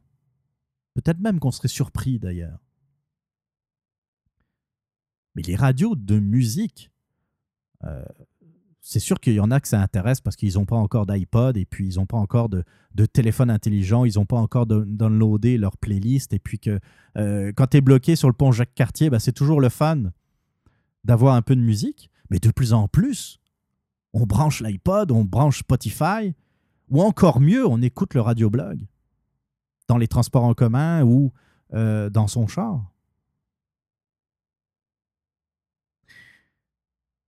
On demande, tu sais, on dit euh, au Québec, on aime ça l'innovation. Ben oui, ben justement, innover, ça marche aussi dans la culture, figurez-vous.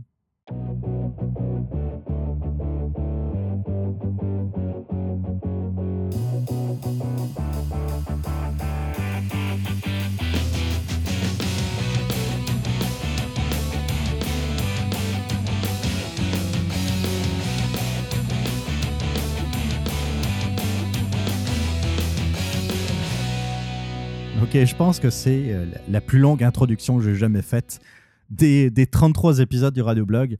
Je m'en excuse, mais euh, écoutez, c'était intéressant. Peut-être que, euh, en tout cas, moi, ça m'intéresse ce genre de sujet. Peut-être que j'aurais dû faire juste avec le CRTC un sujet à part entière. Mais bon, c'est pas grave. C'est fait, c'est fait.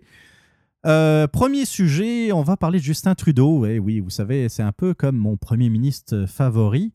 Et puis, ça, faisait un petit moment que c'était pas arrivé de, parler de Justin Trudeau, en tout cas dans ces termes. Et puis, on va revenir aux bonnes vieilles habitudes. quand on parle de Justin Trudeau, on parle surtout d'une certaine musique que j'avais l'habitude d'associer à notre cher Premier ministre.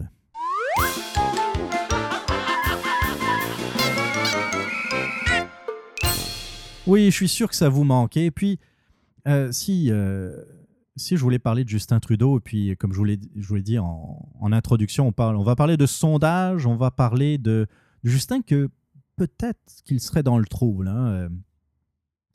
Et, je suis un peu surpris, puis en même temps pas tout à fait surpris.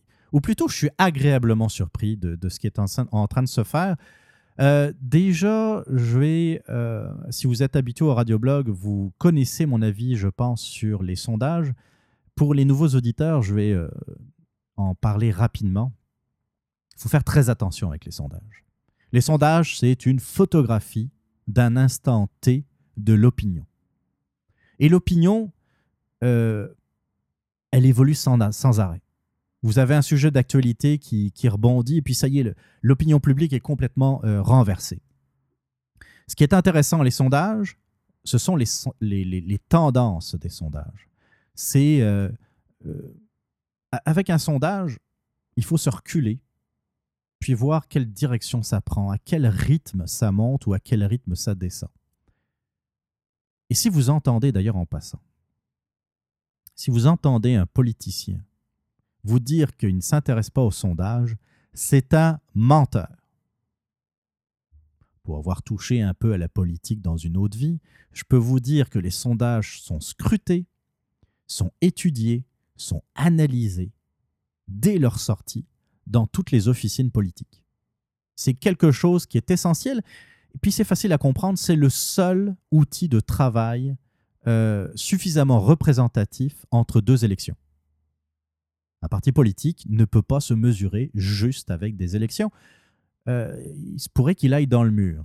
Euh, le danger quand même avec ça, c'est que euh, pour certains, pour certains politiciens, c'est la, facilité de, de gérer, de gouverner, surtout lorsqu'on est au pouvoir, en fonction des sondages. Ça, c'est le piège, c'est un piège de débutant parce que parfois, euh, on peut se faire prendre au piège, puis ça, a souvent un effet boomerang, hein, euh, les, sondages. Donc, toujours faire. Euh, comment dire C'est intéressant, il faut les prendre en compte, mais c'est pas non plus quelque chose qu'il faut. c'est jamais quelque chose de coulé dans le béton. Comme je vous dis, c'est juste une photographie de l'opinion à un instant T. je vais vous parler d'un sondage de Forum Research je suis un site internet, si vous vous intéressez à la politique, vous devez le connaître, qui s'appelle Too Close to Call. tooclosetocall.ca. C'est un site. Euh, en tout cas, je ne sais pas s'il y a une version française, mais euh, je suis la, version anglaise, si, c'est le cas. Et qui parle donc, qui analyse les, différents sondages et qui font leur propre tendance. Et là, il parlait, euh, ça c'était. L'article date du 25 septembre. Je pense que le sondage de, Forum Research daté de, quelques jours auparavant, donc on va dire euh, aux alentours de la mi-septembre, un sondage qui, euh, qui en a étonné plusieurs et qui m'a étonné, et qui plaçait le Parti libéral à 35%, le Parti libéral euh, du Canada, à 35% dans les opinions, dans les opinions des électeurs canadiens. 35%, c'est pas beaucoup. Encore plus surprenant, c'est le Parti conservateur qui était en avant avec 39%, soit 4 points de plus. Et je vous dirais qu'à partir de 4 points, ça commence vraiment, on, sort de plus en plus de la marge d'erreur. Et euh, bon, euh, parfois vous avez des sondages qui sortent un peu du lot, puis c'est comme des accidents. Il se trouve qu'il euh, y a eu un, coup de sonde dans l'opinion, et puis il y a des résultats qui sont un peu surprenants. C'est peut-être l'échantillonnage qui n'a pas été bon. Euh, puis parfois, c'est ça, il y a des sondages qui, euh, qui, sortent un peu du lot, puis le sondage d'après, c'est on revient un peu à, la normale qu'on connaissait avant cette, euh, Euh, tu sais, c'est un peu comme euh, une canicule qui arrive au mois de décembre. On se demande d'où ça sort. Et puis, euh, puis finalement, c'est juste quelque chose qui dure un jour ou deux. Mais un autre sondage est sorti un peu plus tard, fin septembre. Je vais le reprendre. Ça sera pas long. C'est un sondage qui vient du, du Toronto Sun. Et c'était un article, oui, du 28 septembre. Et là, le titre, c'est 45% des Canadiens souhaitent un, changement de gouvernement. 45%, c'est quand même pas mal important. Et donc, il y a plusieurs questions dans ce sondage. Euh, je traduis à la volée.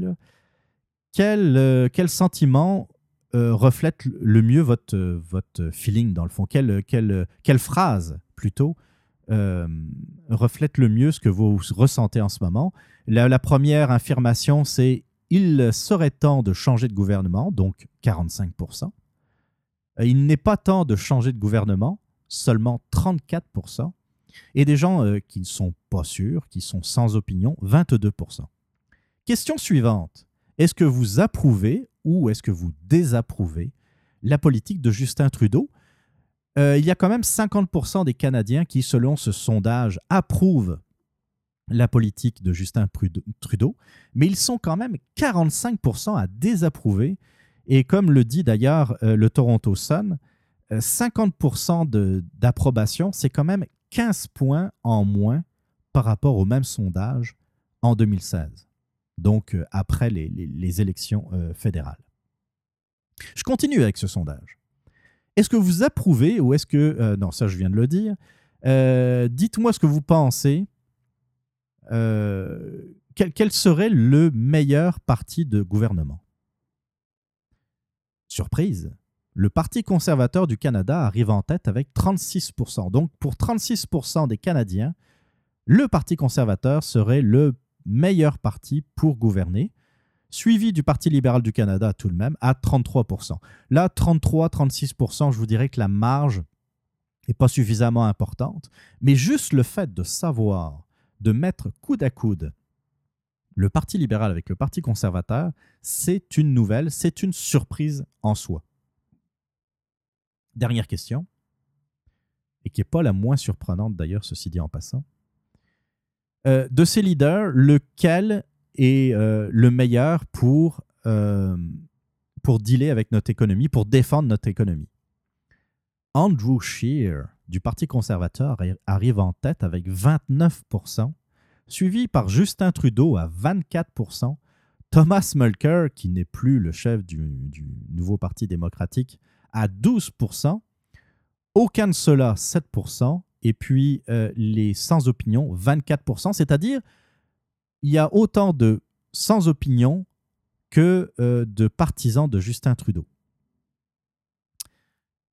Oui, c'est surprenant parce que sérieusement, après la victoire des élections fédérales, je me disais, oh my God, là, on est parti pour deux, au moins deux mandats de Justin Trudeau. Euh, on est tous d'accord, ben, je pense en tout cas.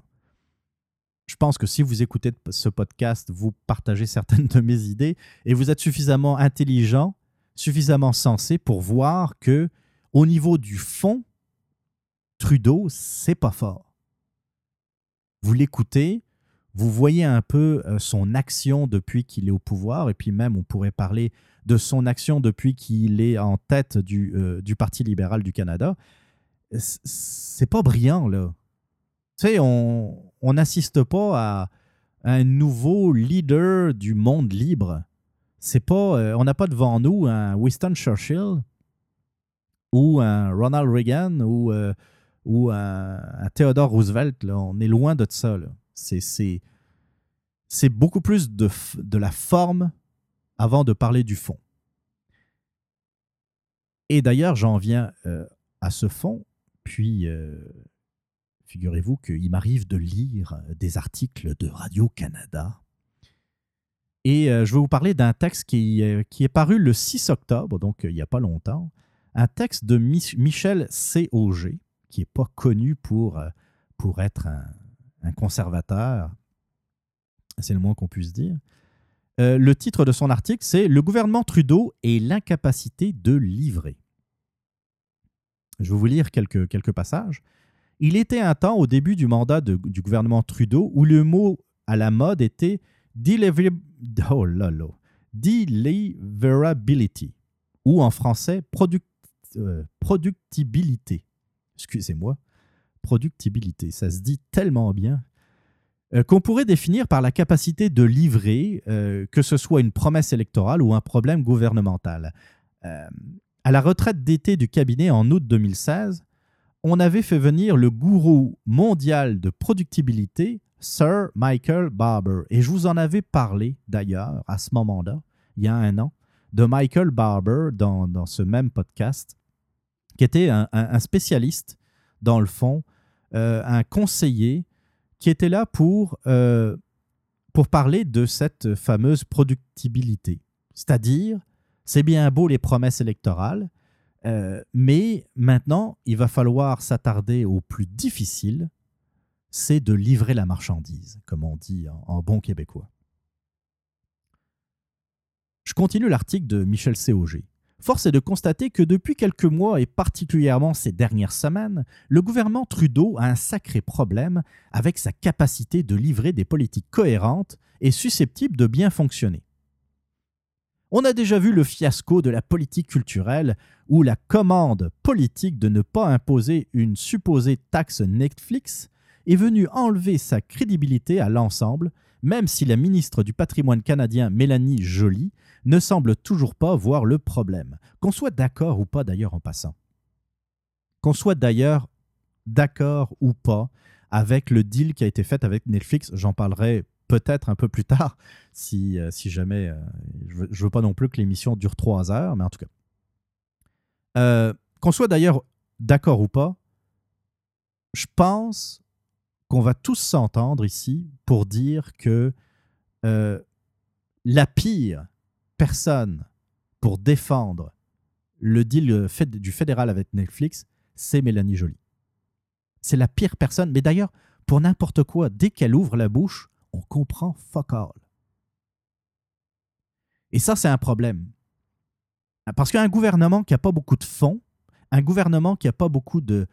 Euh, qui repose pas vraiment sur des idées fortes, c'est sur des, changements radicaux, sur quelque chose. Sais, même si on n'est pas d'accord avec euh, l'idéologie libérale, c'est pas ça l'important. Mais des fois, on, a, on voit des, des, des, chefs d'État arriver avec des grandes idées, des grands plans, euh, qui, vont, euh, qui vont changer des, des, façons de penser, des façons de, de, de gouverner. Là, il n'y avait pas grand-chose. Donc, c'est un gouvernement qui a misé dès le départ sur la communication, sur le paraître et sur le symbole. Mais là, on voit que Mélanie Joly est la pire communicante qui puisse exister. Je ne vais pas repasser, j'en parlerai de toute façon plus tard, mais je ne vais pas repasser le, la pitoyable entrevue que Mélanie Joly a, livrée à Paul Arcan. Euh, je ne vais pas repasser les extraits de Tout le monde en parle. Euh, elle est nulle. Je suis désolé. J'aime pas dire ça, de, euh, que ce soit une femme ou un homme d'ailleurs. C'est pas. les, les, gens qui font de la politique, là, c'est pas facile. Je vous le dis, c'est une profession qui est très ingrate, mais il faut être bon un minimum. Elle est mauvaise. Elle est mauvaise. Alors ça, c'est, comme le dit euh, Michel Auger, c'est un fiasco. Euh, ils ont pris une décision, mais ils n'arrivent pas à la défendre. Je continue. C'est un peu l'inverse dans le dossier de la légalisation de la marijuana. Actuellement, les actions du gouvernement viennent nuire à son objectif de sortir le crime organisé du commerce du cannabis et enrayer le marché au noir. Euh, tu sais, ils ne s'entendent pas vraiment sur le prix, il faut, il faut qu'il y ait une taxe. Euh, mais finalement, peut-être que euh, le prix plus la, taxe, plus le fait que ce sont les provinces qui vont s'occuper de ça, donc ça, ça va être euh, un outil gouvernemental comme la SAQ, par exemple, qui va vendre la marijuana, ben peut-être que le prix au final sera moins cher dans la rue que dans les commerces étatiques. Donc, le but de s'en prendre au, marché noir et surtout au crime organisé, euh, ça va tomber à l'eau. Ça va être comme les cigarettes à plumes que l'on trouve dans euh, les réserves indiennes, par exemple. Trop taxé, ça peut nuire euh, à la bonne volonté du gouvernement. Et puis, sur ce sujet aussi, qu'on soit d'accord ou pas avec la légalisation de la marijuana, ça revient exactement au même. Je continue. Le ministre des Finances, Bill Morneau, a toutes les difficultés du monde avec un projet de réforme qui, euh, qui visait le louable but de renforcer l'équité fiscale. Pas nécessaire de rappeler ici que l'équité fiscale est précisément ce qui a coulé la politique de Mélanie Joly. C'est un bon point d'ailleurs qu'apporte euh, Michel COG ici. Je continue très vite. On s'est rendu compte que ce n'était pas une réforme qui visait seulement le groupe des 1% les plus riches, mais que certains des impacts touchaient directement la classe moyenne, comme la capacité pour un petit entrepreneur de mettre un peu d'argent de côté pour les mauvais jours, ou celle des fermiers de partager leurs revenus avec les membres de leur famille. Et on voit des, euh, députés libéraux euh, en catimini, de façon quand même détournée, aller voir les conservateurs en disant continuez le combat parce que on est d'accord avec vous autres, ce projet du ministre des Finances n'a pas de sens. A pas de sens. C'est mal fait, c'est mal foutu. Je continue un peu plus loin. La même chose est vraie. Ça, c'est drôle. Moi, ça m'a fait rire quand j'ai lu ça. Je suis sûr que vous allez apprécier, vous autres aussi. La même chose est vraie en matière d'environnement. Il y a quelques jours à peine, le commissaire à l'environnement et au développement durable, dans son rapport, disait que le gouvernement devait arrêter de faire des discours et commencer à agir. Et que même entre les ministères fédéraux, la coordination était déficiente. Avec le résultat que le Canada n'est pas en voie d'atteindre ses objectifs de réduction des gaz à effet de serre, objectifs qui avait été fixé par le gouvernement de M. Harper. Moi, je l'ai trouvé tellement drôle, celle-là, parce que lorsque euh, Stephen Harper avait fixé des objectifs de réduction de gaz à effet de serre, vous aviez tous les libéraux qui étaient montés aux barricades pour dire Mais voyons, ça n'a pas de sens. Ce sont des, des objectifs qui sont qui sont tellement peu élevés pour le Canada, qui ont euh, qui respectent pas les accords internationaux. On devrait être un leader au niveau des, changements, de la réduction des changements climatiques, ou en tout cas de l'action contre les, changements climatiques. Et puis, euh, euh, le, gouvernement de Stephen Harper, c'est une véritable honte en termes d'environnement. Quelques années plus tard, on s'aperçoit que les libéraux, les si verdoyants libéraux, ne sont même pas capables ou en tout cas sont en voie de ne même pas être capables d'atteindre les, les cibles qui avaient été fixées par l'odieux gouvernement conservateur. Puis je répète, ce qui sort euh, du rapport du commissaire à l'environnement, qui dit que, je cite, le gouvernement devrait arrêter de faire des discours et commencer à agir, et c'est exactement le sens du texte, de l'excellent texte, euh, euh, l'excellent texte, je suis obligé de le dire, de Michel Cog, euh, sur, le, site de Radio-Canada. Et je pense qu'à force, qu'à force de voir des Mélanie Joly, des Bill Morneau, à force de voir les, Justin Trudeau bafouiller en public et puis pas savoir parler dans le vide, sortir du vent, je pense qu'à force, les Canadiens finissent par se rendre compte que derrière cette image de jeune leader qui effectivement avait peut-être un côté rafraîchissant, on peut être objectif aussi deux secondes, même dans le radioblog, euh, qui, était, qui avait euh, quelque chose de rafraîchissant par rapport euh, à Stephen Harper, qui, bah, dans le fond, n'était pas le meilleur nécessairement pour montrer ses émotions, il hein, faut, bien le dire. Même si entre nous, c'est pas ce que je demande d'un Premier ministre, mais ça, c'est une autre chose. Euh, les Canadiens sont en train de se rendre compte, dans le fond, euh, voyons, qu'est-ce qu'il est en train de dire, qu'est-ce qu'il est en train de faire? Il fait rien. Il fait rien. Ça me rappelle aussi, je sais plus trop quand, dans un ancien euh, épisode du radioblog, il y avait une comparaison entre le nombre de décisions gouvernementales qui avaient été faites par les conservateurs et au même moment, enfin en tout cas dans le même laps de temps, ce qui avait été fait par les libéraux. Et c'était ridicule. Ce qui les, les, les conservateurs avaient plus fait, euh, mettons en trois mois, je me souviens plus, euh, euh, qu'importe, je vais vous donner l'image, avaient plus fait en trois mois que les libéraux en quasiment un an de, de pouvoir, en termes de, comment dire, de textes de loi, de réglementation, d'essayer de faire bouger les choses, qu'on soit d'accord ou pas, c'est encore, c'est pas encore ça l'important. C'est les, les gens votent pour qu'il y ait des changements. Les gens votent pour un programme. Les gens votent pour des idées. Mais euh, une fois que euh, Justin Trudeau a été élu, euh, il n'y a plus rien. Il n'y a plus rien. Les gens qui ont voté s'aperçoivent que dans le fond, c'était beaucoup de blabla, puis peu de résultats.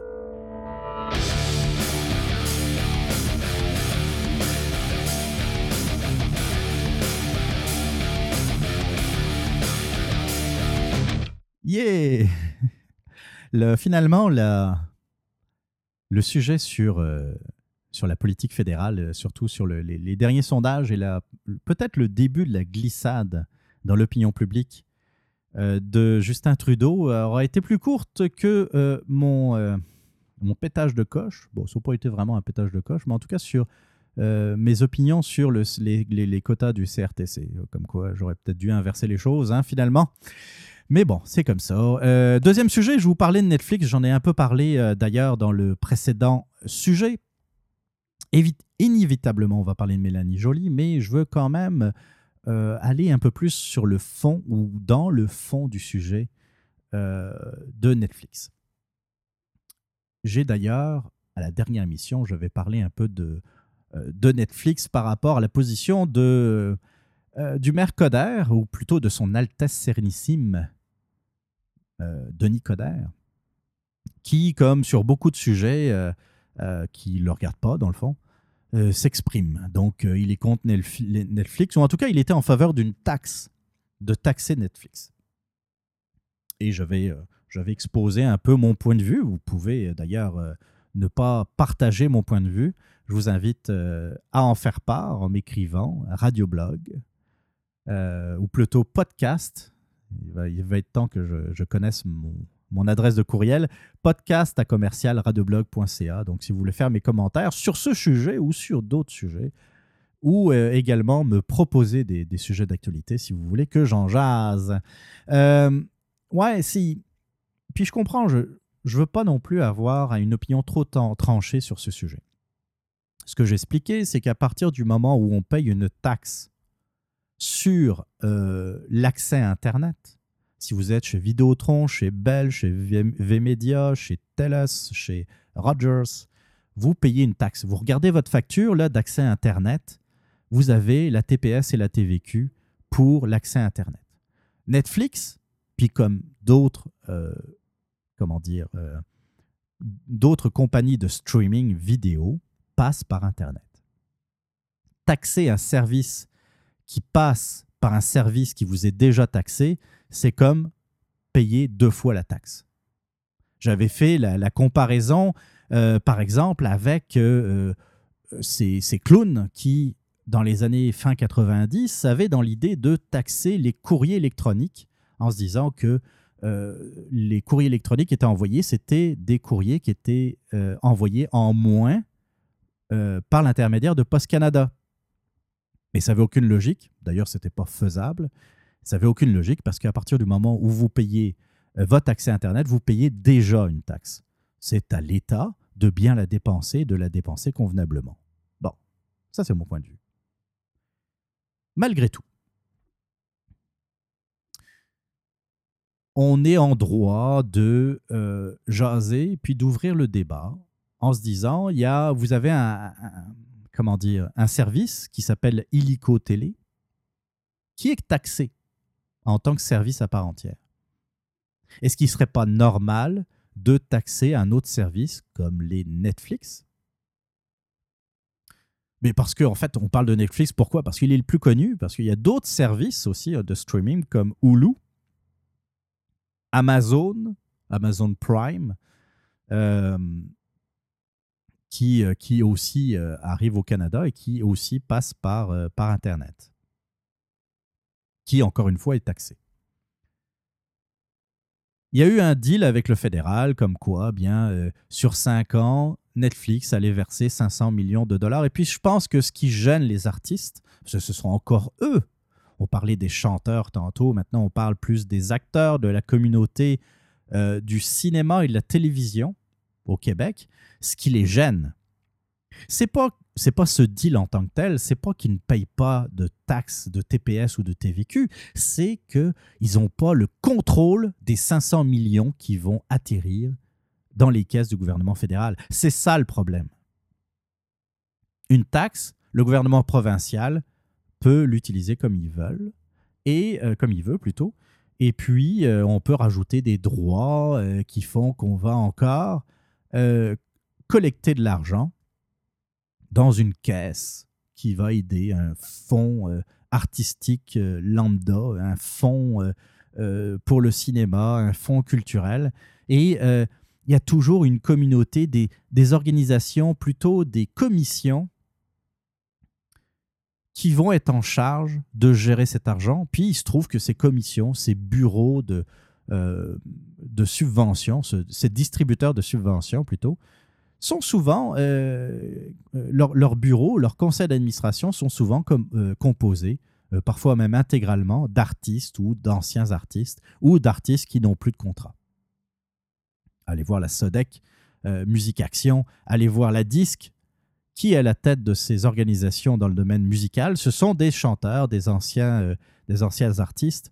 Et euh, quand on parle de Netflix, par exemple, le, euh, les, gens de l'UDA, par exemple, l'Union des artistes, la très puissante Union des artistes, je, pouvais, je pourrais vous en raconter également là-dessus. Peut-être dans un prochain épisode. J'ai eu mal, maille à partir avec l'UDA à un moment donné. Euh, mais euh, je ne veux pas trop m'éparpiller. Euh, je vous en parlerai dans un prochain numéro. L'UDA, la puissante UDA, qui agit comme, comme le fait l'UPA dans le domaine de l'agriculture, de l'agroalimentaire, agit comme une sorte de mafia. J'ai bien dit une sorte de.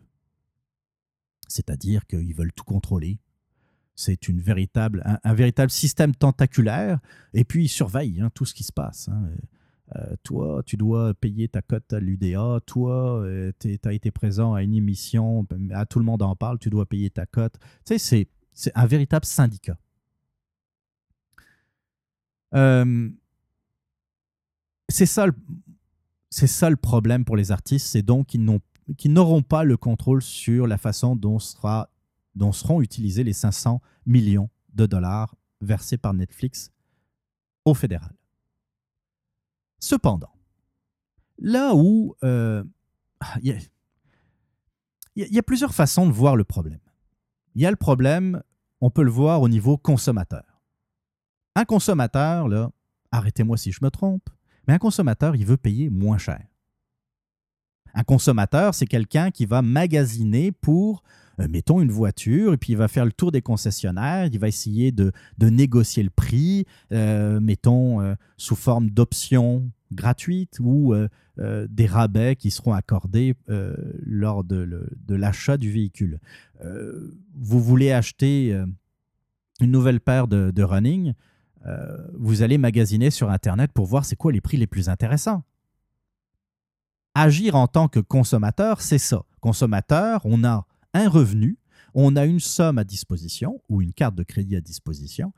Le but, c'est d'en dépenser le moins possible pour payer le moins possible, pour avoir, si, c'est le cas d'une carte de crédit, pour payer le moins d'intérêt possible. C'est logique.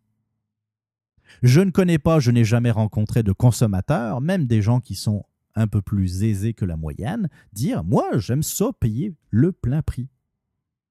C'est pas logique.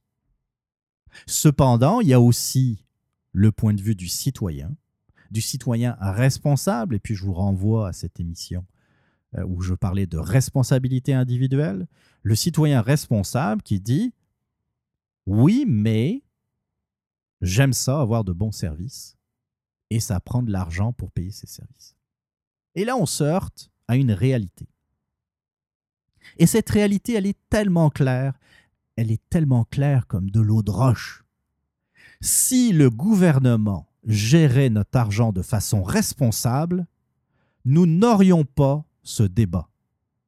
Si le gouvernement dépensait l'argent du contribuable avec du bon sens, nous ne serions même pas en train de parler de taxes ou de pas taxes pour Netflix.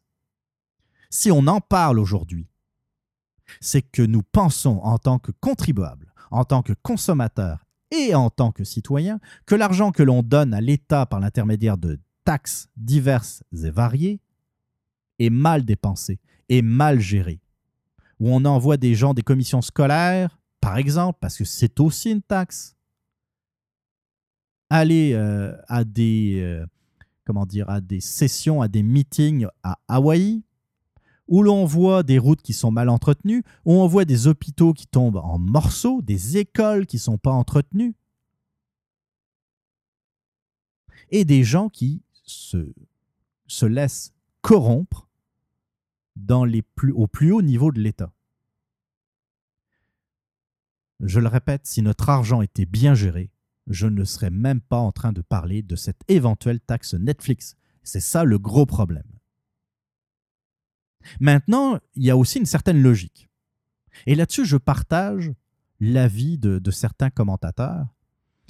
Euh, évidemment, il faut, puis c'est important, il faut que les entreprises euh, puissent se battre euh, au même niveau d'égalité pas que les entreprises sont égales entre elles. Il y a des entreprises qui sont plus grosses que d'autres. Il y a des entreprises qui réussissent mieux que d'autres. C'est tout à fait normal. C'est pas ça que je dis.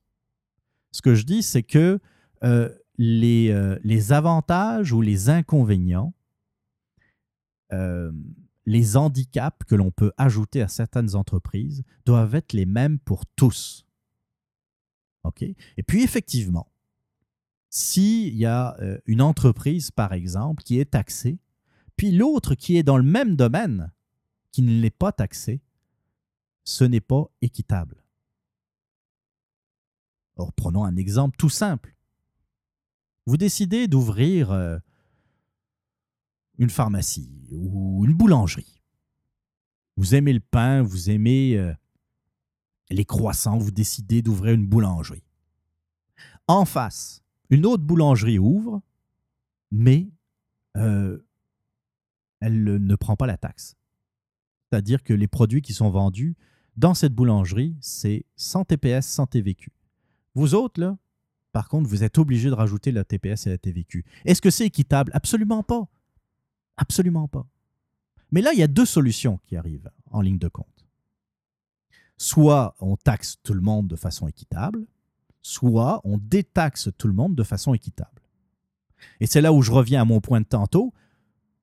Vu que l'État gère très mal notre argent, pourquoi leur en donner plus? Donc vous me voyez arriver. Je suis plutôt favorable à ce qu'on abandonne les taxes autant à Netflix qu'à Illico ou aux autres euh, programmes de streaming comme euh, Amazon Prime euh, et, et pourquoi donner plus à euh, pourquoi donner plus de confiture à un goinfre qui ne sait pas s'arrêter, puis qui mange, qui mange, puis qui mange encore, sans s'arrêter? C'est un puits sans fond. Comme le dit, euh, je ne sais plus qui exactement d'ailleurs, tu sais, le, gouvernement, les fonctionnaires, les politiciens sont rendus de véritables junkies aux taxes. Des taxes, des taxes. On, réfléchit à une, nouvelle façon de taxer le monde. Puis je reviens euh, à, l'équité. J'étais d'accord, puis je comprends très bien qu'on ait voulu euh, que, euh, mettons, les Uber puissent payer la taxe comme les taxis. Parce qu'effectivement, il y a quelque chose qui est désavantageux. Entre vous et moi, j'aurais préféré, à la limite, qu'on abandonne également les taxes sur les taxis, mais rendu là. Regarde on va, faire preuve d'une bonne volonté citoyenne et responsable euh, que tout le monde paye la taxe. Mais là, c'est pas le cas. On dirait, on sait pas trop comment ça s'est passé. Puis, comme je le disais tantôt, on a mis la pire personne pour défendre cette opinion ou en tout cas cette décision gouvernementale. Mélanie Joly. Celle qui avait dit qu'elle ne s'engagerait jamais en politique fédérale qu'elle resterait à Montréal pour se présenter en 2017 face à Denis Coderre. Elle avait dit ça, là. je pourrais ressortir les extraits vidéo. Je pense que euh, Infoman, d'ailleurs, euh, récemment, a diffusé, a fait un petit, un petit florilège des déclarations de Mélanie Joly, de, de, tout ce qu'elle a dit qu'elle ferait puis qu'elle n'a jamais fait. La pire personne, celle qui communique le plus mal, qui, je ne sais pas comment ça marche dans sa tête, imaginez-le. Être dans la tête de Mélanie Joly. Oh my god, ça doit tourner bizarre là-dedans, là. Où on doit entendre pas mal l'écho. Soit l'un, soit l'autre. Puis, euh, toujours par rapport à, à Netflix versus les artistes, je vais dire exactement la même chose que euh, dans le sujet sur le CRTC. Vous prétendez être des novateurs, des innovateurs, euh, des gens euh, qui, apprécient le progrès, les nouvelles technologies, les, les réseaux sociaux. Essayez de trouver des façons de faire rentrer le cash à part les taxes. Essayez d'être innovateur, essayez, vous êtes des créateurs. Les artistes, ce sont des créateurs, que ce soit des chanteurs, des acteurs, des comédiens, des réalisateurs, des producteurs, des, euh, des ingénieurs du son. Vous êtes des artistes, vous êtes des créateurs, vous, vous utilisez vos mains ou votre voix ou votre gestuelle, votre, euh, votre personnalité pour incarner des choses, des personnages, pour chanter. Vous êtes des créatifs, mais lorsqu'il est temps de trouver des nouvelles façons de trouver de l'argent, de vous financer, il n'y a plus personne. Il y a moins d'argent qui rentre, oh, on va inventer une taxe. Ouais, mais là, on n'a plus trop d'idées pour, taxer le monde. Ben, augmenter les taxes. Ça marche pas, c'est pas grave. On va prélever sur les impôts. Je commence à être écœuré. On est en train d'entretenir une gang de privilégiés qui fait rien, en tout cas pas, tous les artistes, mais une grande partie des artistes qui ne fait rien pour innover.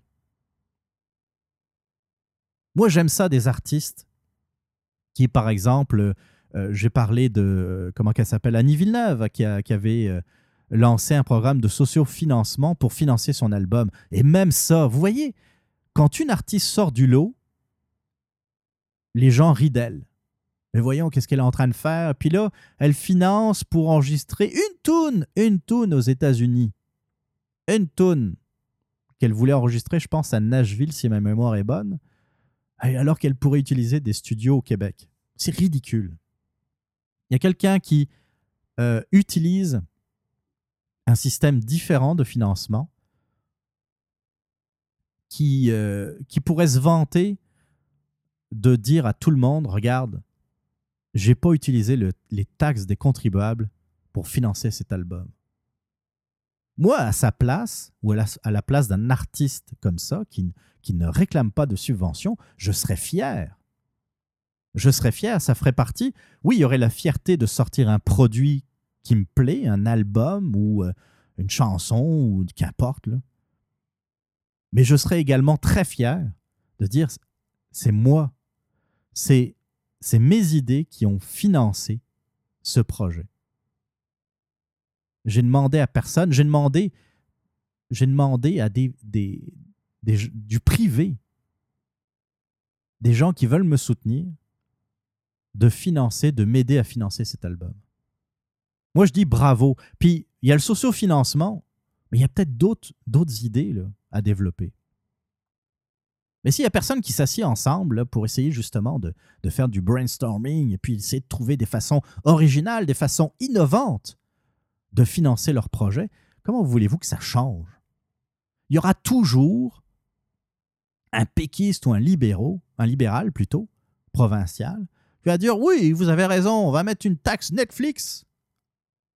C'est ce qui est en train de se passer avec ce, gouvernement pseudo-libéral de, Philippe Couillard qui dit ben, il n'y a pas de TPS, mais on pourra toujours ajouter une TVQ. Voyons Mais c'est pas c'est même pas pour une idée d'équité, il n'est même pas question de ça. C'est une idée de donner de l'argent aux artistes parce que on veut absolument maintenir sous respirateur artificiel des Éric Lapointe. Décidément, j'en aurais parlé d'Éric Lapointe. Des euh, euh, euh, Bigra, des, des artistes qui n'arrivent plus à vendre de disques, puis qu'ils qui continuent à aller chercher des subventions auprès des différents organismes paragouvernementaux. Je trouve ça tellement pitoyable. Moi, je serais à leur place, après, tu sais, euh, qu'on aide un, nouveau groupe, un nouvel artiste, qu'on aide la relève, j'ai aucun problème avec ça. Je suis pas. Euh, c'est sûr que si on pouvait trouver des façons de financer dans le, dans le, dans le secteur privé des nouveaux talents, je serais très heureux. Mais je ne suis pas contre des programmes gouvernementaux qui euh, vont dire, regarde, ce gars-là, il travaille. Euh, il a sorti un produit qui est, euh, euh, qui bon. on va l'aider à financer un premier album. J'ai aucun problème avec ça. Puis de nos jours, sérieusement, entre nous, les prix pour enregistrer un album, c'est ridicule comparé il y a, il y a 20-25 ans. louer un studio, c'est à la limite ce qui, ce qui coûte le plus cher.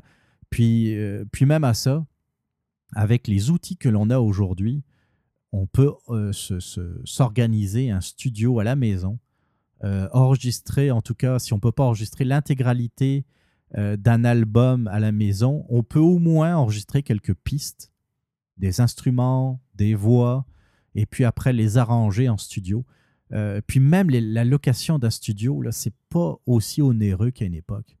Puis avec tous les outils numériques les logiciels qui sont à notre disposition, c'est beaucoup plus facile. Donc les euh, comment dire, les sommes pour euh, investir dans la création d'un album aujourd'hui en 2017, ça n'a rien à voir à ce qui était fait il y a quelques années. Surtout qu'aujourd'hui, vous le savez, c'est la dématérialisation.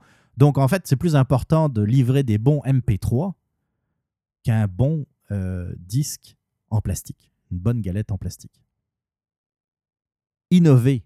Là, s'il y a des. je rêve en couleur, là, mais si jamais il y a, un artiste, mettons, qui m'écoute, essaye d'innover.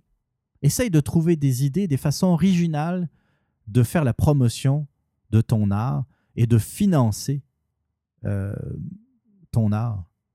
Il y a des gens qui s'organisent très très bien là-dessus, qui utilisent les réseaux sociaux, qui sont devenus de véritables experts dans, euh, dans les réseaux sociaux et puis euh, euh, qui ont du talent, sérieusement. Et puis c'est ce genre de personnes que j'ai envie d'aider. S'ils sont bons, si j'aime, il n'y a pas de raison que j'achète pas leur disque. Qu'ils soient québécois, canadiens, anglais, américains, polonais, c'est pas ça qui m'importe. J'aime ça, c'est bon, je vais l'acheter. Maintenant, débrouillez-vous pour vous faire connaître. C'est juste ça que j'ai envie de dire.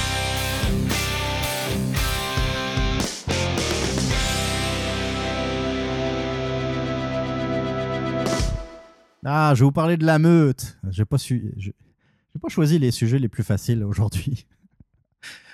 oh my god, j'ai plein de choses à dire sur la meute, mais pas, tant que ça en fait. Je vais m'expliquer. Ça peut paraître un peu confus ce que je suis en train de dire. Euh, ouais, ouais. J'ai eu la discussion récemment, il y, a, quelques jours de ça, avec un, avec un ami. Puis, euh, il connaît un peu mes opinions. Il dit ah, Toi, tu dois aimer la meute. Pardon. euh, et je vais répéter un peu ce que j'ai dit la dernière fois, je pense. Je, je connais pas trop la meute. Puis, je pas. Euh, encore aujourd'hui, si vous attendez une opinion tranchée, dire je suis, je suis pour ou contre la meute, là, vous allez être déçu. Parce que, parce que je n'ai pas, pas un avis tranché là-dessus. Je, je, comprends, par contre, ce qui est en train d'arriver à la meute. Je comprends tellement. Euh, qu'est-ce qui est en train d'arriver à la meute? On, a l'impression qu'il y a une scission. je ne veux pas citer des noms, là, anyway, je les ai oubliés. C'est pas ça qui est important. il y a une partie, il y a du monde qui ne sont pas d'accord avec une certaine gestion de la meute, et puis on ne sait pas trop l'argent où c'est passé, parce qu'il y, y, a des t-shirts, il y a des... enfin, pas mal de, de marchandises, de linge, de, de patentes qui sont vendues aux couleurs de la meute, avec la, petite pâte de, loup. Et puis, euh, c'est ça, la, gestion s'est faite un peu bizarre. Et puis, peut-être que du monde qui ont profité pour se payer des affaires. On ne sait pas trop. Puis, à la limite, entre nous, c'est leurs affaires. C'est entre euh, les chefs, les leaders de la meute et puis les membres qui ont euh, acheté ces produits ou qui ont acheté des, comment dire, des, du membership,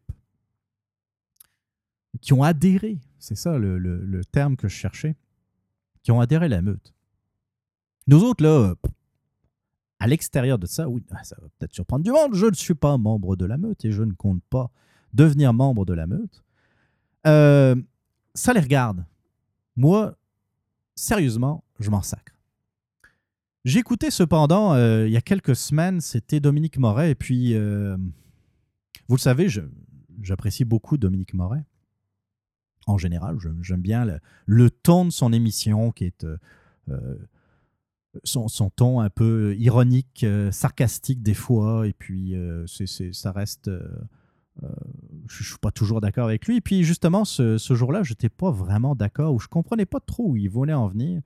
Il avait invité un membre de la meute, je vais dire du nouveau bureau de la meute, euh, des gens qui, qui, dans le fond, n'étaient euh, pas vraiment d'accord avec l'ancienne gestion. Puis il posait des questions, qu'est-ce que vous faites, c'est quoi le financement, puis il essayait de gratter, il essayait de trouver un scandale, j'ai l'impression, euh, dans le financement de la meute. Puis encore une fois, c'est de la gestion interne.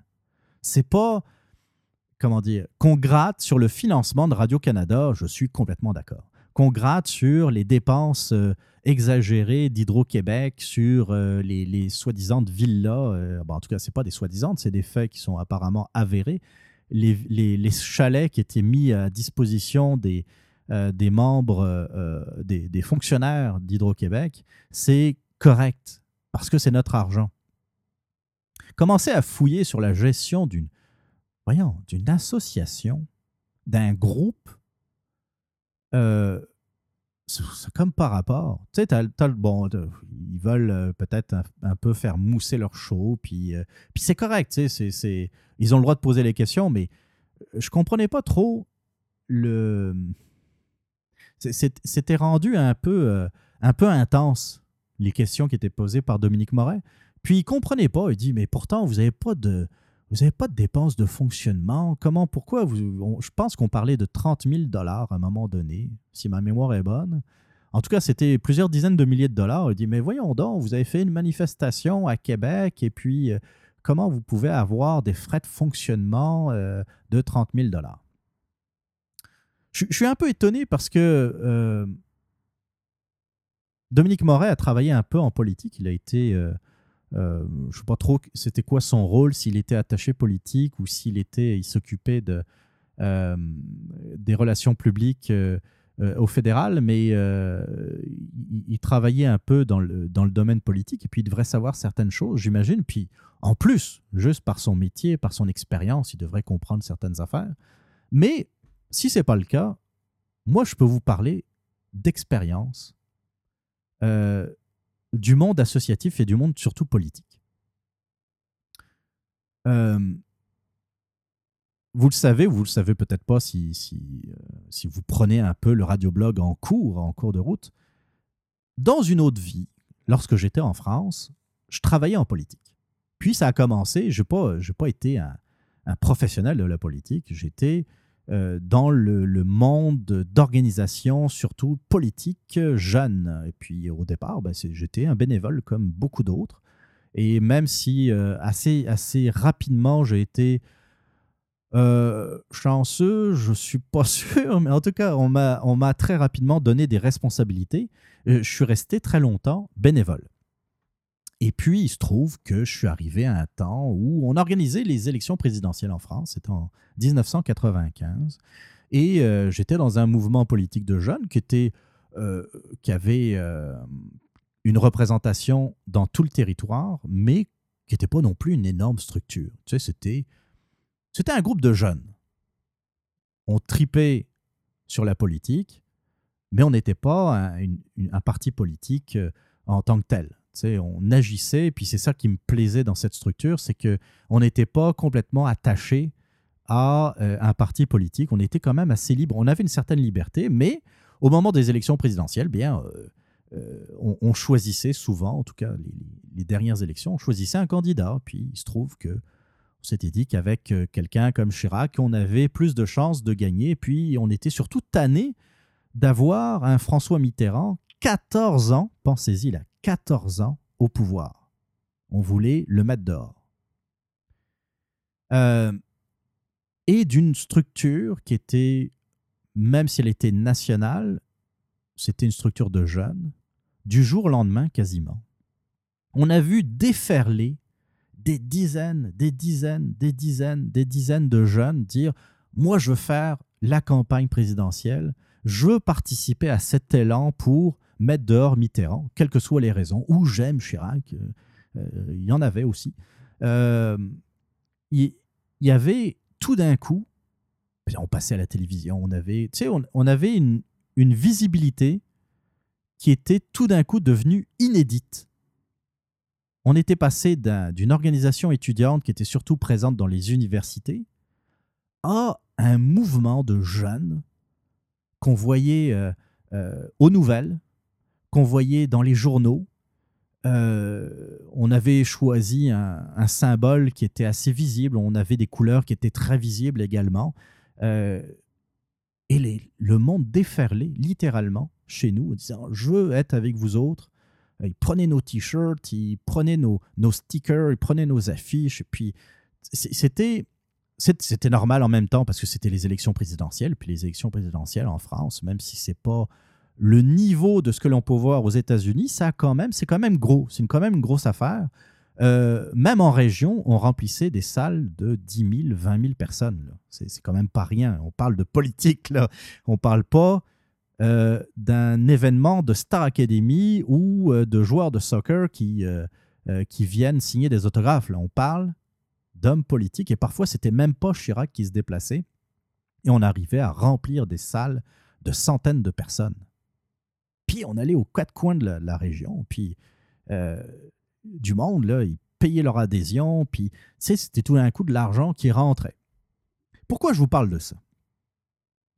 Ben, je vous parle pour plusieurs affaires. La, première, c'est que des fois, euh, un mouvement comme la meute, qui n'est pas préparé à ça, qui tout d'un coup, du jour au lendemain pratiquement, passe d'inconnu à une organisation dont on parle à Radio-Canada, à TVA, à LCN, à RDI, euh, à Radio X, au 98.5, ça change la vie complètement. Et euh, au départ, là, je pense, je pense, si vous connaissez un peu plus l'historique de la meute, je vous invite à, m'écrire, à, m'en parler. Mais je pense que c'est parti d'un groupe de chums qui ont eu envie de réagir, euh, par rapport à ce qui était en train de se passer au Québec, par rapport à l'afflux des immigrants, et peut-être que euh, que c'est parti d'un bon sentiment. C'est même pas ça le même pas ça le débat aujourd'hui. Qu'on soit d'accord ou pas avec eux, c'est pas ça le débat. Mais on est parti d'une page Facebook, puis d'un nom euh, un peu curieux, la meute.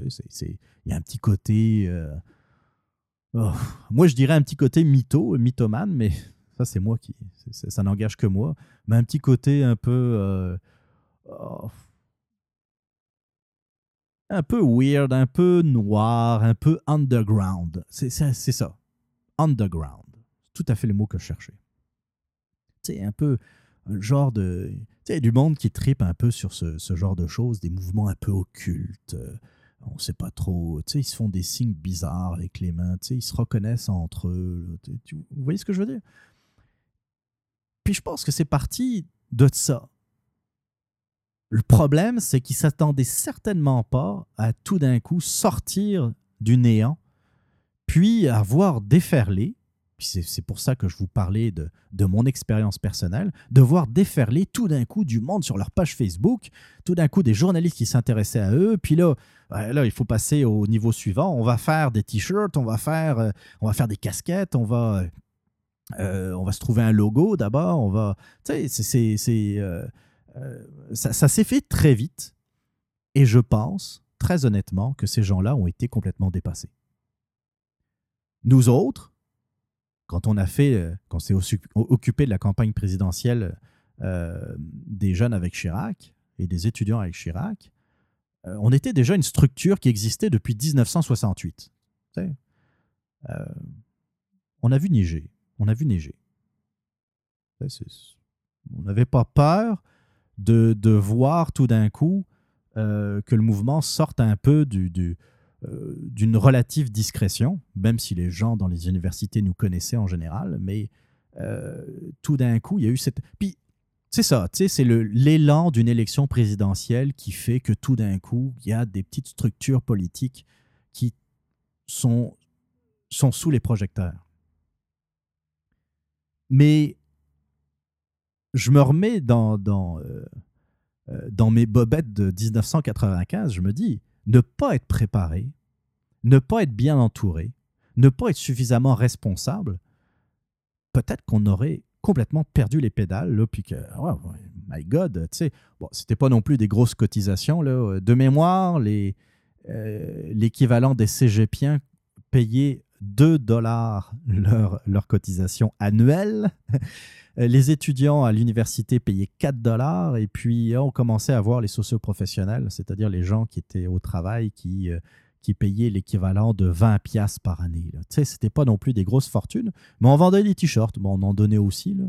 On vendait des t-shirts, on vendait euh, des casquettes, on vendait euh, des, des, tas de cossins, de bébelles complètement inutiles, surtout 20 ans plus tard. mais mais tu sais, du monde un peu euh, pas très responsable, ils auraient pu euh, se servir dans la caisse, se payer des restaurants, se, faire des sorties euh, en, discothèque. Pourquoi pas? Tu sais, ça prend. L'air de rien, ça prend une certaine rigueur. Puis là où je suis un peu, où je comprenais pas où voulait en venir Dominique Moret, et puis là où je pense que Dominique manquait peut-être certaines informations, c'est que pour faire déplacer du monde, c'est pas gratuit, ça coûte cher. Parce que lorsque on allait, euh, on, on olisait des, euh, des bus pour transporter notre monde à Paris pour les grands rassemblements euh, de Chirac, les, les bus, là, c'était pas gratuit. Je me souviens plus exactement des tarifs, mais c'était plusieurs centaines de dollars qu'on devait débourser.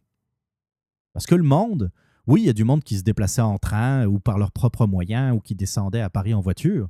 Mais euh, la plupart, là, je vous rappelle, c'était des étudiants ou des gens dans les lycées, euh, l'équivalent des cégeps. Euh, c'est pas du monde qui ont nécessairement des chars, ou en tout cas leur propre char, puis qui n'ont parfois même pas leur permis de conduire. Donc, euh, on n'avait pas le choix si on voulait, si on voulait montrer aux yeux des médias qu'il y avait un véritable mouvement de jeunes derrière notre candidat, il fallait qu'on vienne en masse. Puis pour venir en masse, il n'y a pas 36 façons de le faire. Il faut payer le transport. Puis si on n'avait pas vendu de t-shirts, si on n'avait pas vendu de cartes d'adhérents, de cartes de membres, euh, on n'aurait pas pu le payer, leur, euh, leur bus. Puis j'imagine que la meute, c'est exactement pareil. On parle des 30 000 piastres que euh, pour certains, c'est un peu trop pour euh, le fonctionnement d'un mouvement comme la meute. Moi, je ne suis pas certain.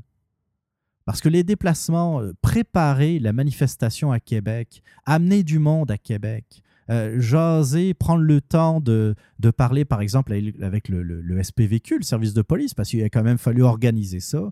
Des fois, on prend des journées sur notre travail, on doit se déplacer, on doit aller payer un lunch, par exemple, à, des journalistes aussi les journalistes, là, ils le disent pas trop, mais ils se font payer des lunchs en tabarouette, je peux vous le dire, euh, pour... Euh, euh, c'est un peu... Je parlais tantôt des, des représentants des maisons de disques qui se déplacent dans les radios commerciales pour essayer de vendre, c'est le cas qu'on puisse, qu'on puisse dire, leur, leur album de leur poulain, de leur jeune vedette pour qu'ils passent sur les ondes. Mais dans le milieu politique, c'est exactement pareil. Si vous voulez que le journaliste parle de vous, dans le journal de Montréal, dans la presse ou dans les médias, vous devez être gentil avec lui. Vous savez, ça, ils vont pas, vont pas vous le dire, mais euh, mettons que, euh, en tout cas, c'est comme ça que ça marchait en France, là, et puis j'imagine ça doit être à peu près pareil ici. Euh, faites une réunion publique et puis vous n'avez pas prévu d'alcool ou de, de, boisson, mettons, pour les journalistes, et puis d'amuse-bouche, mon cher Marc. le journaliste, là, il va venir vous voir une fois. Prochain coup, la prochaine invitation, il sera pas là. Je peux vous le garantir. Nous autres, il fallait qu'on prépare les petits fours, puis il fallait, fallait qu'on euh, prépare euh, euh, la boisson. Si on voulait que des journalistes, des, journaux locaux en plus, on parlait de journaux locaux, même pas de journaux nationaux, pour que des, journaux, des journalistes locaux daignent se déplacer pour voir ce que vous proposez. Puis ça, ça garantissait même pas un article positif ou même un article objectif sur ce que vous présentiez. Ça, là, c'était une toute autre affaire. Là, il fallait quasiment être un chummy-chummy avec le journaliste si vous vouliez avoir un bon article. Donc, euh, la meute. Bon, là, euh, je, les ai un peu défendus. Là, dans le fond, après les fleurs, il y a le pot qui s'en vient. Là, je vais vous parler d'un individu dont on a dont on a entendu parler sur certains blogs. Et puis, euh, on voyait la photo dans certains médias qui portait un drapeau. Puis, bon, il y en a qui sont un peu emportés en disant que c'était un drapeau nazi. C'est absolument pas un drapeau nazi. Par contre, le symbolisme puis l'histoire de ce drapeau a de quoi euh, me faire sourciller. Là, je parle d'un drapeau allemand de l'époque de l'Empire germanique, c'est-à-dire autrement, euh, appelé le Deuxième Reich, euh, qui est un drapeau, pour ceux qui ne connaissent pas, qui, a les, trois anciennes couleurs de l'Empire allemand, soit le rouge, le blanc et le noir avec une croix, je ne veux pas dire de bêtises, il me semble c'est la croix des chevaliers de Teuton. Puis non, ça n'a rien à voir avec les Teutons des filles, mais c'est les chevaliers teutoniques, les chevaliers euh, dans le fond de, euh, de l'Empire germanique. C'est une croix euh, qui est un peu, qui ressemble dans le fond, c'est comme si vous preniez une, une, croix suisse, mettons, puis que vous, vous élargissiez les, euh, les extrémités. Euh, c'est une croix noire. Si vous faites une recherche sur Google, tapez croix de fer, par exemple, et vous allez avoir la fameuse croix des chevaliers teutoniques. C'est un drapeau euh, qui a été utilisé, donc, comme je vous le disais, sous le, le Deuxième Reich. Il y a eu comme une Oh, euh, au moment de la République de Weimar, c'était juste avant l'arrivée d'Adolf Hitler. Il y a eu comme une guerre des drapeaux. Hein. Je vais faire quand même assez simple. À un moment donné, euh, il y a les, euh, les, actuelles couleurs du drapeau allemand qui sont, je vais essayer de donner dans l'ordre, le rouge, le jaune et le noir, que les démocrates, puisque la République de Weimar était, comment dire, un gouvernement plutôt démocratique, euh, mais qui était euh, un, drapeau qui n'était pas reconnu, qui était dans, le, a, qui a créé une chicane dans le fond avec euh, pas mal tous les nationalistes qui soient, bah, pas mal tous les pas nécessairement les gens qui étaient les plus démocrates en tout cas, eux défendaient l'ancien drapeau qui était l'ancien drapeau qui représentait l'empire allemand. Là où effectivement ça commence à devenir tendancieux, c'est lorsque Adolf Hitler est arrivé au pouvoir, euh, le drapeau avec la fameuse croix gammée dans un, dans un disque blanc sur fond rouge n'a pas été tout de suite imposé comme drapeau officiel du Troisième Reich.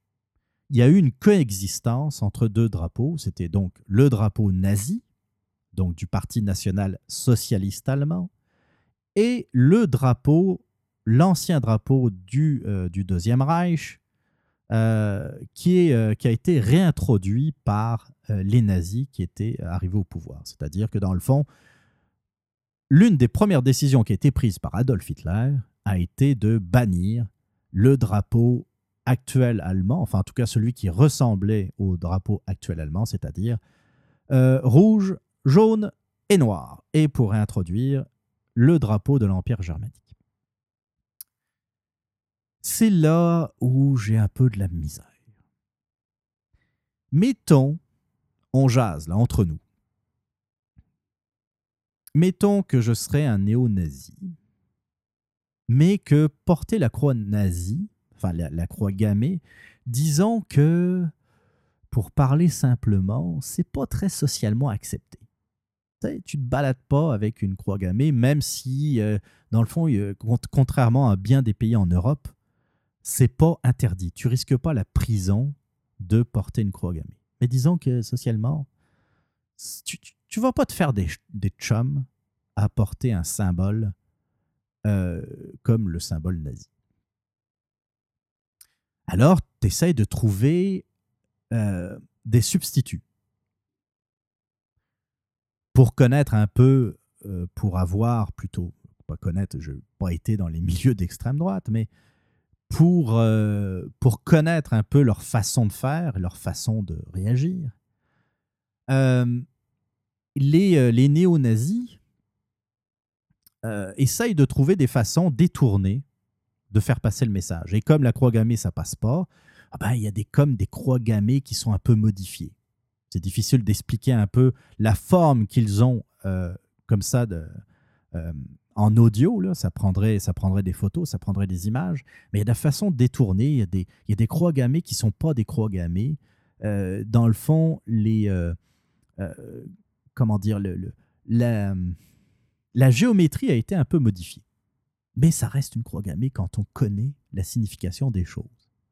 Mais c'est de moins en moins discret cette affaire-là parce que finalement tout le monde comprend euh, que c'est un substitut, puis on, comprend qu'on est en, train de faire passer un message qui n'est pas euh, nécessairement très, euh, encore une fois, socialement accepté. Quelle pourrait être l'autre façon de faire passer un message subtil? Ben, Je pense qu'on arriverait vite justement à l'utilisation de ce drapeau. Euh, moi, j'affirme, je ne suis pas sûr à 100%, mais je pense que le gars qui portait ce, drapeau de l'Empire germanique a des idées euh, qui, euh, qui sont des idées que je combattrai euh, jusqu'à la fin de mes jours, qui sont les idées du Parti national socialiste allemand. Je le pense. Parce que sinon, c'est quoi l'idée de porter? D'abord, c'est quoi l'idée de porter un drapeau d'un pays étranger qui n'existe même plus. C'est quoi cette idée-là? Tu es au Québec, tu es un soi-disant groupe ou membre d'un groupe identitaire et tu trouves le moyen d'arriver à une manifestation avec un drapeau de l'Empire allemand. What the fuck? C'est quoi le rapport? Ceci dit en passant, je comprends pas non plus qu'il y ait des gens, des carrés rouges, qui se déplacent avec un drapeau de l'Union soviétique, hein, entre nous soit dit. Pour moi, c'est exactement les mêmes symboles. C'est pas, j'allais dire, c'est pas les mêmes couleurs. Euh, il se trouve que oui, la couleur rouge est pas mal omniprésente, que ça soit sur le drapeau néo-nazi ou le nazi plutôt, euh, que sur le drapeau de l'Union soviétique, mais passe encore. C'est pas les mêmes idéologies complètement, même si elles se rapprochent beaucoup.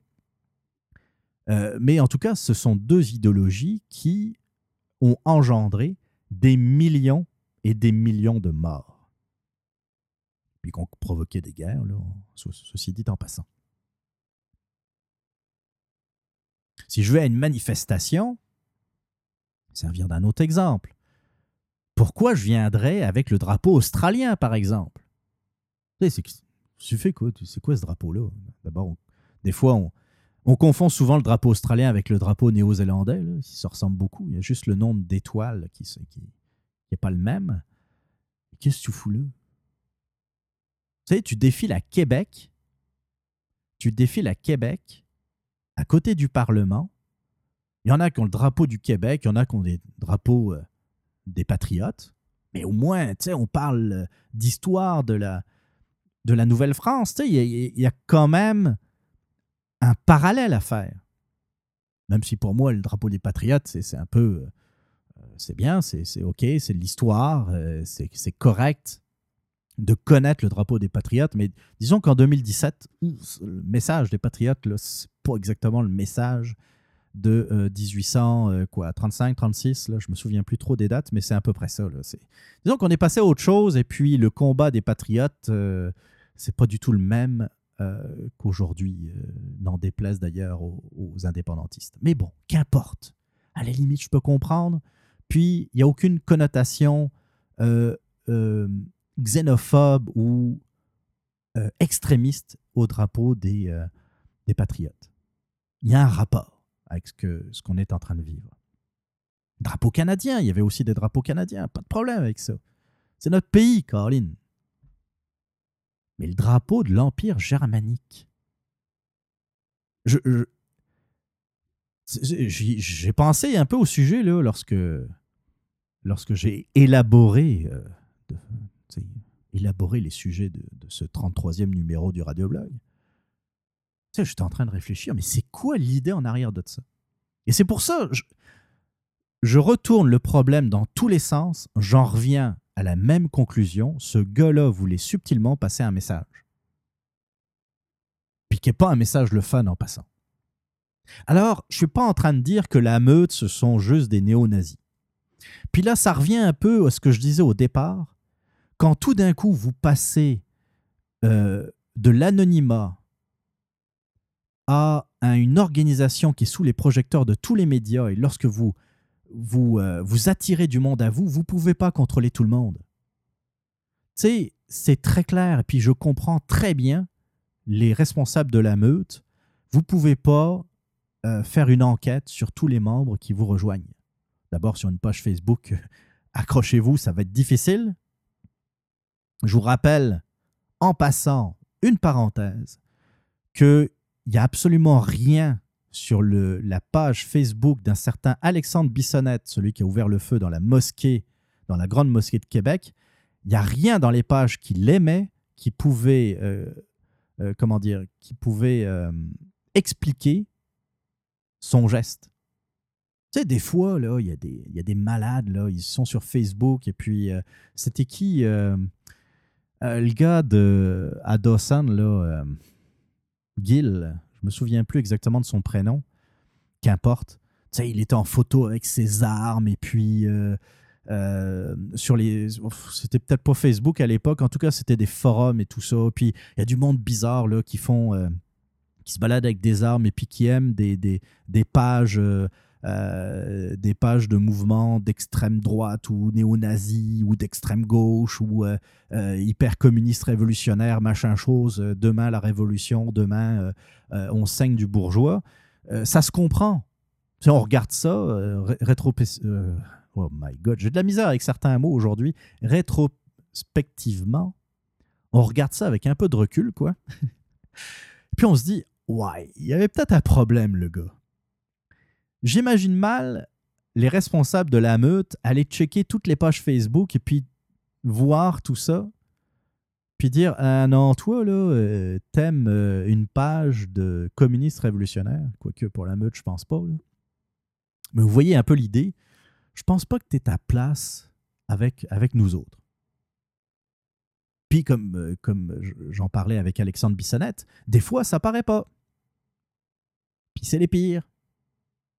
Tu sais, le gars qui arrive avec, euh, euh, avec une tenue paramilitaire, tu sais, le gars qui est bizarre, qu'il va falloir checker, tu le vois arriver à 5 km. En général, en général, je dis pas à tous les coups, c'est du monde qui aboie beaucoup mais qui morde pas trop. Par contre, l'introverti, qui parle pas, qui reste dans son coin, qui, euh, qui vit sa vie, c'est parfois les pires. Hein. Je dis pas non plus que tous les introvertis sont des dangereux potentiels. Mais bon. Vous voyez ce que je veux dire? C'est très difficile. Tu sais, on l'échappe parfois avec des gens qui ont des CPE. On l'échappe parfois avec des gens qui conduisent des autobus scolaires. Là, on parle d'une page Facebook qui devient un mouvement, un groupe de citoyens. Comment vous voulez checker tout le monde? Et c'est là où je veux en venir. Le gars qui porte le drapeau, euh, qui est sur les photos, qui porte le drapeau de l'Empire germanique, et puis, ah, il s'est excusé d'ailleurs en plus, parce que ça n'a quand même pas passé inaperçu, là, cette affaire. Euh, c'est pas nécessairement représentatif de la meute. Puis, je reviens à mon introduction. C'est tout ça aussi qui me fait dire que je suis pas capable d'avoir une opinion tranchée sur la meute. Puis, à la limite, ça m'intéresse pas. Ça m'intéresse pas. Tu sais, des politiciens, puis il me semble que j'en avais un peu parlé d'ailleurs, des, les politiciens ont laissé une avenue, ont laissé un champ libre à ce genre de mouvement. C'est des gens comme Philippe Couillard, comme Jean-François Lisée, comme François Legault, qui ont fait que il y a des gens, des citoyens, des électeurs qui ne se retrouvent pas ni au PQ, ni au Parti libéral du Québec, ni à la CAQ. Puis qui se disent Voyons donc, ça n'a pas de bon sens, il va falloir qu'on s'organise, et puis ça donne la meute, et puis ça donne d'autres affaires de même. Puis quand il y a du vide, des fois ça donne un peu n'importe quoi, ça va dans tous les sens, ça s'organise mal, ça. Puis voilà. Peut-être que la meute, l'année prochaine, on va en reparler. Puis en disant, ah, ça a disparu, on n'entend plus parler. Il y aura peut-être d'autres choses. Moi, je trouve déjà que le nom est très mal choisi. Là, je suis complètement d'accord avec Dominique Moret, d'ailleurs. La patte de loup, euh, oh, les loups. Voyons donc, ça fait, je, vous le dis, là, ça fait mythomane au possible. Euh, ça pourra jamais rassembler. Ça ne pourra jamais être un, mouvement rassembleur. Puis c'est correct. Je veux dire, si, S'ils aiment ça, eux autres, c'est correct. Je suis pas contre ça. Tu vous m'avez pas entendu dire qu'on devrait interdire les mouvements d'extrême gauche. Je veux pas vous dire qu'il faudrait interdire la meute. Je veux dire, il y a un espace, ça fait partie du débat. Euh, on a le droit de donner son avis. Je pense que c'est euh, le pot. Ben, c'est pas que je pense.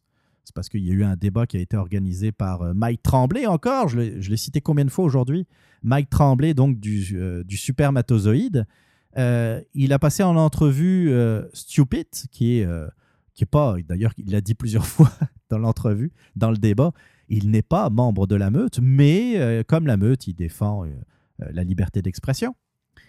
et puis, puis la meute l'a aidé pour, pour organiser certaines, comment dire, certaines rencontres, certaines, euh, je sais pas comment appeler ça, certaines réunions, certaines conférences, donc euh, euh, en région. Il a donc défendu la meute et puis il y avait je m'excuse auprès de lui s'il m'écoute, j'ai oublié son nom, mais un représentant du podcast Le Crachoir, qui est un autre podcast d'opinion, qui lui est, lui, il est contre l'existence même de la meute, si j'ai bien compris le sens de, comment dire, du, débat. Euh, je suis pas prêt à défendre ça parce que, tu sais, interdire des gens de penser, je, trouve pas ça bon. Je trouve pas ça sain parce que, tu sais, on aurait tendance à vouloir, dans le fond, que tout le monde pense à peu près pareil. C'est exactement ce que je dénonce depuis le premier épisode du radioblog.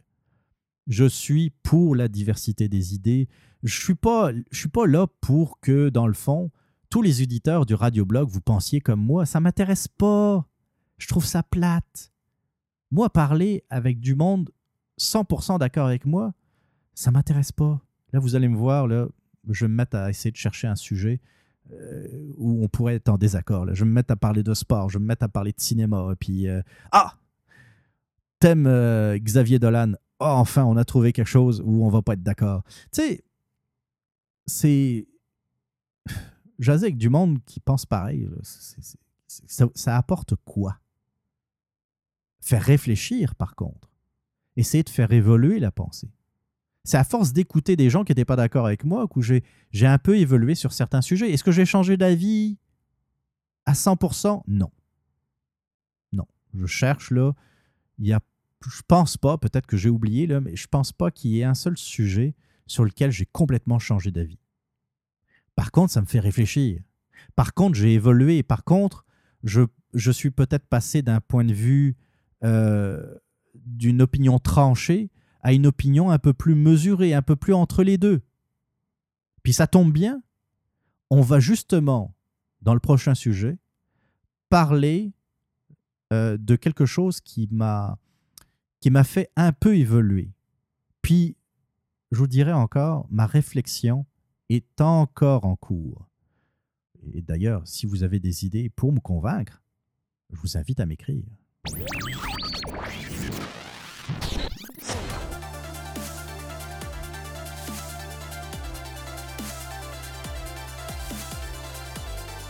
Vous voulez réagir, vous avez des commentaires, des opinions ou tout simplement des questions, n'hésitez pas à me contacter à l'adresse suivante podcast à commercial radioblog.ca podcast à commercial radioblog.ca. Vous pouvez aussi m'écrire depuis la page Facebook ou sur le compte Twitter du Radioblog.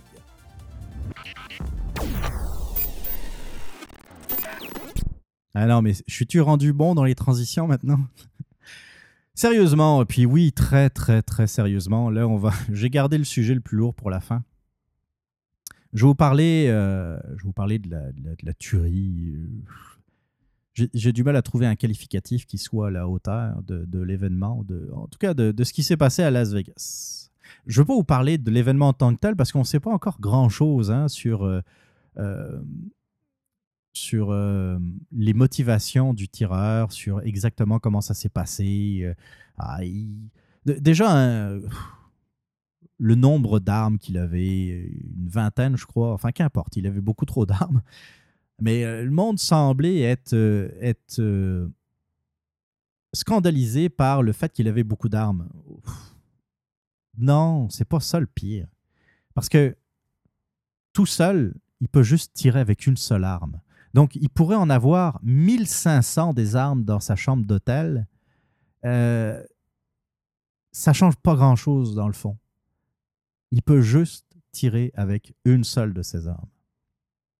Donc ça, je voulais, je voulais le dire, je voulais en parler un peu.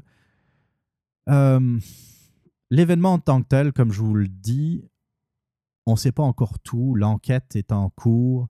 J'ai l'impression, peut-être que c'est juste une impression, j'ai l'impression que euh, le FBI, autant que la police de Las Vegas, s'en garde sous le coude, ne sort pas toutes les informations tout de suite. Peut-être qu'ils sont en train de bâtir un dossier solide pour euh, ensuite pour euh, peut-être une instruction future, qui sait, ou pour un rapport d'enquête plus étayé. moi, je vais revenir sur un sujet qui est un sujet chaud, puis j'ai longtemps hésité avant d'en parler. C'est sur le port d'armes. C'est là où je voulais en venir dans le précédent sujet, où il y a des choses, il y a des opinions, il y a des débats, il y a des arguments qui me font un peu évoluer. J'ai jamais eu une idée très tranchée sur le port d'armes aux États-Unis. D'abord, la première raison, puis, euh, puis elle est encore valable aujourd'hui d'ailleurs en passant, c'est les Américains. C'est leur pays. Tu sais, ils font ce qu'ils veulent S'ils sont pas d'accord avec certaines de leurs lois, ben, ils, votent. Puis s'il y a une majorité, la loi va être changée. Tu sais, c'est comme au Canada. Euh, on, a le droit de donner son avis, comme il y a des Américains qui donnent leur avis sur notre système de santé, c'est correct. Mais je vois pas d'Américains dire le Canadien devrait abandonner le système universel de santé. Il n'y a pas d'Américains qui disent ça. Il y a des Américains qui vont dire moi, je suis contre ce genre de système de santé. Sous-entendu, je ne veux pas un, tel système de santé dans mon pays. Puis en tant que Canadien, on a le droit de dire je ne suis pas pour euh, un non-contrôle, une non-réglementation des armes à feu, comme aux États-Unis. C'est correct, vous avez le droit à votre opinion. C'est justement ça qui est bien, on peut se comparer. Il y a des choses qui marchent à l'étranger, par exemple, pour reparler du système de, santé, il y a le système de santé en Suisse, par exemple, qui est un, habile mélange entre public et privé, qui fonctionne très bien. Puis à mon sens, on devrait s'en inspirer. Vous avez le droit de ne pas partager ce point de vue. C'est correct. Mais moi, je vous dis juste, vous avez amener des arguments parce que ça fonctionne très bien en Suisse. Puis, puis ça coûte pas si cher que ça, euh, autant aux contribuables que aux gens qui utilisent les services de santé. Euh, donc, la, première chose, c'est de la politique américano-américaine. Donc, c'est à eux de gérer leurs problèmes. Malgré tout, quand on me demandait mon opinion, j'avais l'habitude de dire je m'en sacre. Puis entre nous, euh, le côté euh, libre, le, côté euh, libre de pouvoir avoir des armes à feu, je suis pas contre. puis il y a des arguments des deux bords que je comprenais. Autant du côté des partisans des armes à feu euh, non réglementées, de ceux qui voulaient une certaine réglementation des armes à feu. Je, comprenais les deux. Il y avait des bons arguments des deux bords. Il y a déjà un fait. Euh, au niveau des armes à feu en tant que telles, c'est que autant aux États-Unis qu'au Canada, il y a des endroits euh, isolés. Au Canada, par exemple, euh, évidemment, la majorité de la population, que ce soit aux États-Unis ou au Canada, vivent dans des villes ou dans des, comment dire, dans des zones urbaines. Donc, la problématique n'est pas la même. Mais si vous, euh, pouvez rester dans une région, que ce soit aux États-Unis ou au Canada, ou si vous faites le 911, la personne, le, répartiteur qui vous prend au téléphone va vous dire euh, l'autopatrouille, elle s'en vient dans les deux prochaines heures. Vous pouvez être assez isolé pour ne pas avoir un accès rapide à un service d'urgence. Que ce soit la police, que ce soit l'ambulance, que ce soit les pompiers. Les pompiers parfois mettent une heure pour se déplacer pour arriver sur les lieux d'un incendie dans une zone euh, reculée. C'est un fait. Et donc, s'il y a quelqu'un qui a la bonne idée de vouloir s'introduire par la force dans votre domicile, dans votre chalet des Laurentides, par exemple, ben vous êtes assez démuni. Vous faites le 9 à 1, on vous dit OK, j'ai pas d'autopatrouille dans la région. Vous pouvez attendre une heure. Non, ça marche pas. Puis là, vous êtes content d'avoir une arme de chasse pour peut-être simplement dissuader la personne de rentrer dans votre chalet ou de devoir faire usage de la force si jamais votre vie est en danger. Ça s'appelle de la légitime défense. La situation existe aux États-Unis comme elle existe au Canada, même si je le rappelle et je le répète, la plus grande partie de la population nord-américaine réside dans des villes. Donc le problème ne s'oppose pas. Il y a aussi le côté, ben, on a le droit de se défendre, on a le droit d'avoir une arme euh, aussi pour euh, le tir, comme le tir à l'arc, comme euh, le tir à la carabine, comme la chasse. On peut faire du tir sportif, aucun problème avec ça. Peut-être qu'il va falloir qu'on trouve une limite cependant. C'est pas normal qu'il y ait autant de tueries de masse aux États-Unis qu'ailleurs. C'est un fait, je suis désolé. Peut-être que certains d'entre vous vont grincer des dents, mais il y a quand même quelque chose qui tourne par rond aux États-Unis. Moi, l'affaire que j'apprécie par rapport aux armes à feu aux États-Unis, c'est qu'il y a un apprentissage. Je vous parlais là aussi de mon expérience personnelle. J'ai euh, mon père, mon père est un ancien militaire, il était euh, dans l'infanterie. Et à l'âge de 14 ou 15 ans, je me souviens plus trop, euh, il m'amène au stand de tir de son régiment et puis il me montre comment manier un pistolet. Oh, quel scandale! Bon, d'abord, calmez-vous, là, c'était un calibre 22, c'était un petit calibre, c'était pas, c'était pas une grosse arme. Mais je vais vous raconter quelque chose.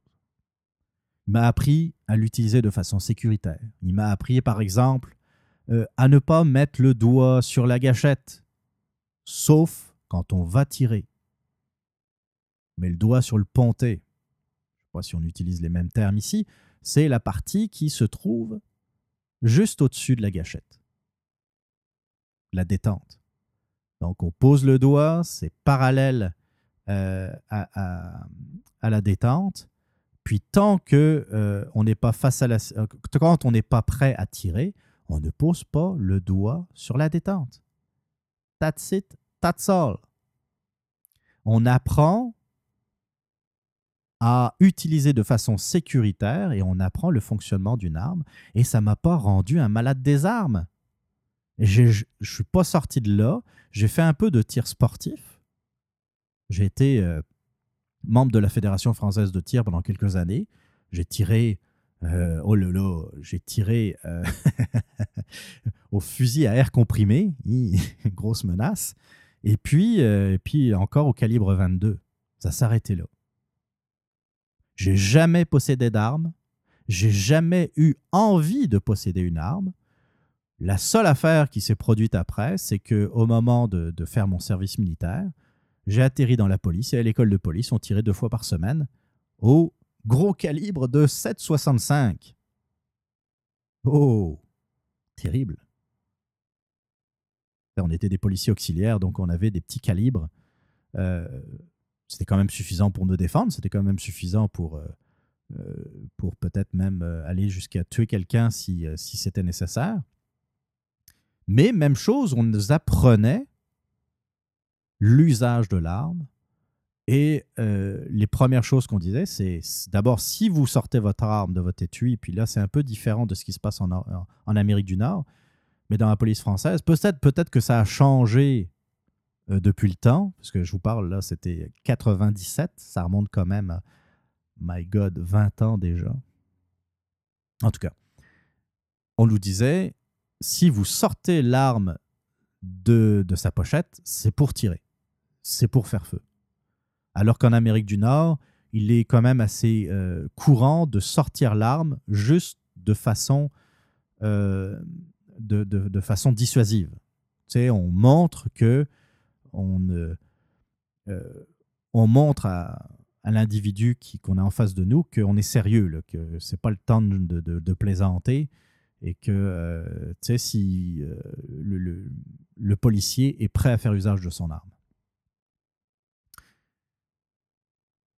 tout ça contribue à une bonne intégration d'une arme à feu dans une société. On comprend son usage, on comprend à quoi ça sert et on comprend comment ça fonctionne et que ce n'est pas nécessairement une menace. Sauf qu'on ne peut pas avoir le contrôle sur une population entière et que vous avez l'immense majorité des détenteurs d'armes à feu, que ce soit aux États-Unis ou au Canada, qui savent très bien c'est quoi une arme et à quoi ça sert, et vous n'entendrez jamais parler. Le problème, c'est pas eux. Et c'est ça qui, euh, qui tue un peu le débat, c'est que toutes les bonnes personnes, toutes les, tous les gens qui, qui sont de bons citoyens, qui veulent se défendre, se sentent visés par tout le débat entourant les armes à feu. Le problème, c'est cette infime minorité de gens qui sont pas bien dans leur tête. Le fait est qu'il y a un malade mental à Las Vegas qui avait des dizaines d'armes à feu et qui a tué 58 personnes, qui en a blessé 400. Checkez-le, remplissez une pièce de 58 personnes. C'est beaucoup de monde. Remplissez une autre pièce de 400 et quelques personnes. Ça va représenter les blessés. C'est malade. Et tu sais, c'est correct le droit de porter une arme, mais le droit d'assister à un concert en paix à Las Vegas, il me semble que c'est pas mal plus important aussi. Deuxième amendement ou pas? Je répète, je ne suis pas pour l'interdiction totale des armes à feu, mais je suis pour qu'on ouvre un débat aux États-Unis. Je pense que ça devient utile pour les Américains parce que la situation est en train de leur échapper. Puis ça aurait pu être un islamiste, ça aurait pu être euh, n'importe qui. Il se trouve qu'il y a eu 58 victimes. Puis oui, je suis complètement d'accord. Ça n'empêchera pas les tueries de masse. Regardez en France, la France est un des pays les plus restrictifs au niveau des armes à feu. Ça n'a pas empêché deux, deux, commandos d'islamistes de faire feu sur les terrasses en, novembre en, novembre 2015 à faire des, morts sur les terrasses des cafés et des restaurants à Paris et de faire je ne sais plus combien de victimes, malheureusement j'ai déjà oublié, c'est terrible, hein, des, une centaine de morts je pense au Bataclan. Ça a été une boucherie. Puis je comprends aussi l'argument des pro-armes de dire s'il y avait eu ne serait-ce que deux ou trois personnes armées dans le Bataclan, ils auraient peut-être pu mettre fin au carnage plus vite, puis il y aurait peut-être eu beaucoup moins de morts. Et d'ailleurs, il y avait une situation qui était complètement délirante en France. Hein. on va en parler un peu. Complètement délirante c'est que euh, il y a quelques dizaines d'années, je pense que ça remonte aux années 80 ou 90, je ne veux pas dire de bêtises. En tout cas, à un moment donné, on a interdit aux policiers de rentrer chez eux avec leurs armes, avec leurs armes de service. C'est-à-dire que les policiers, euh, à la fin de leur chiffre, ils allaient déposer leurs armes dans un casier euh, cadenassé, et puis s'en allaient chez eux, les mains dans les poches, sans armes. Sauf qu'avec tous, tous les événements qui, euh, qui sont arrivés en France, et en particulier ce qui s'est passé au Bataclan, on a dit ah, ça, commence à pas être, à avoir de sens parce que on aurait pu avoir un policier en civil dans la salle avec son arme de service, puis ça aurait pu aider encore une fois à sauver des vies. Tu sais, je parle pas de donner le port d'armes à, tous les citoyens, je parle de policiers. La seule différence qui, qu'il y a entre le policier qui est en service et pas en service, dans le fond qu'il n'y a pas d'arme, mais ça reste un policier pareil. Pourquoi on devrait lui interdire de porter une arme? Donc ils ont revu, je pense, cette politique-là. Ils permettent aux policiers de, maintenant d'emporter avec eux leur arme de service. Pour moi, c'est juste du bon sens. Tu sais, en plus, moi je me souviens de mon instruction à l'école de police, la première chose qu'on nous disait, c'est n'oubliez pas, vous êtes un policier 24 heures par jour. Vous n'êtes pas juste policier 8 heures par jour, puis une fois que votre quart de travail est terminé, vous rentrez chez vous et puis vous êtes un citoyen ordinaire. Non, non. C'est pas vrai, ça. On nous disait, vous allez même être, pour, euh, la plupart d'entre vous, il faudrait que vous, vous puissiez rester dans votre tête pour le restant de votre vie des policiers, des citoyens qui sont prêts, dans le fond, à intervenir pour aider quelqu'un qui est en détresse pour signaler un, crime euh, en cours, par exemple. Euh, mais ça, à la limite, moi, je vous dirais entre vous et moi, c'est le travail que devrait avoir n'importe quel citoyen. Intervenir, euh, intervenir pour aider quelqu'un qui est en difficulté. C'est sûr qu'il ne s'agit pas non plus de mettre sa vie en danger, mais au moins appeler les secours, signaler ce qui se passe. Mais je reviens sur le débat des, des armes à feu. Qu'est-ce qu'il faudrait faire? Parce que c'est bien beau, JP, là, tu parles de, des armes à feu, de ce qui s'est passé à Las Vegas, mais c'est quoi tes solutions? Il n'y a pas de solution miracle. Ok, Encore une fois, s'il y a quelqu'un qui veut vraiment se procurer une arme à feu, puis ça peut être aussi au Canada, je le dis souvent comme, comme argument, il a juste à se rendre à Kanasataki, par exemple, ou dans, dans une des réserves, et puis il va se trouver une arme au marché noir assez facilement à part de ça. Euh, les, armes qu'utilise les euh, le crime organisé, ne sont pas des armes qui sont enregistrées. Je sais pas s'il y en a qui pensaient que c'était, c'était le cas. Là. Non, non, pas vraiment. Pas vraiment. Euh, registre ou pas, immatriculation ou pas, PPA ou pas. non. Si vous voulez une arme, vous pouvez en trouver. Maintenant, il s'agit de rendre ça moins facile. La première chose, c'est que je pense qu'il devient urgent qu'on ne puisse pas donner des armes à des gens qui ont des problèmes psychiatriques. Parce que je ne suis pas un spécialiste dans le domaine, mais de ce que je comprends de la législation américaine, la seule façon, hmm, non, en fait, les deux seules façons de ne pas pouvoir avoir accès à une arme à feu, c'est un, ne pas avoir l'âge légal, ça, ça, varie selon les États, 18, 21 ans. La deuxième chose, c'est avoir un dossier criminel si tu n'as pas de dossier criminel, puis si tu as l'âge légal, tu peux avoir une arme. Je suis désolé, ça ne marche pas dans ma tête. Il y a quelque chose qui ne fonctionne pas. C'est sûr que j'ai oublié son nom, le gars de Las Vegas, mais c'est pas grave, à la limite, tant mieux. C'était peut-être pas nécessairement marqué sur son front qu'il avait un problème dans la boîte à poux, mais le fait est que il avait un problème. Le gars qui qui brise la vitre de sa chambre d'hôtel, puis qui tire sur la foule qui est en train d'assister à un, spectacle de musique, euh, c'est sûr qu'il doit avoir un problème psychiatrique, c'est certain. On ne peut pas tirer de façon consciente sur une foule comme ça en liesse. Ça n'a pas de sens. Mais tu, limite, tu tires une rafale, puis tu te dis, voyons, qu'est-ce que je suis en train de faire? Tu entends les cris, tu entends les, les, la, peur de, des gens en bas. Tu vois le monde qui, euh, qui, qui, tombe sous, le, sous les balles de, de ton fusil. Tu te dis, donc, il faut, arrêter ça. Est-ce que ça prend un examen psychiatrique? Peut-être. Par contre, c'est sûr que c'est pas la peine de m'écrire pour le dire. Là, je, comprends ça. C'est pas facile à mettre en place. Là. Vous imaginez, il va, falloir, en falloir des psys. Tu poses quoi comme question? Tu détectes ça comment, les sociopathes et les psychopathes? Je sais qu'il y a des tests qui existent, mais ça prend pas cinq minutes. Ça se fait pas comme ça en criant ciseaux.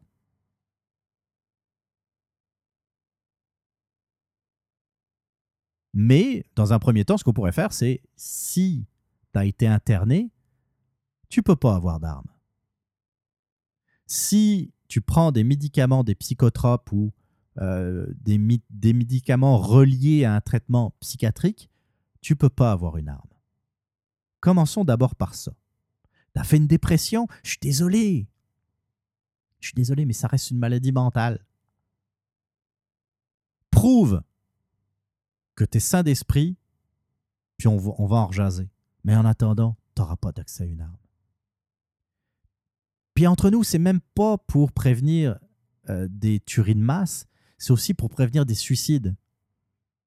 Parce que le, comment dire, les tués par arme à feu, les premières victimes, ce sont les gens qui se suicident. Alors oui, c'est sûr, quelqu'un qui veut se tuer, s'il n'a pas d'arme à feu, il va peut-être prendre une corde.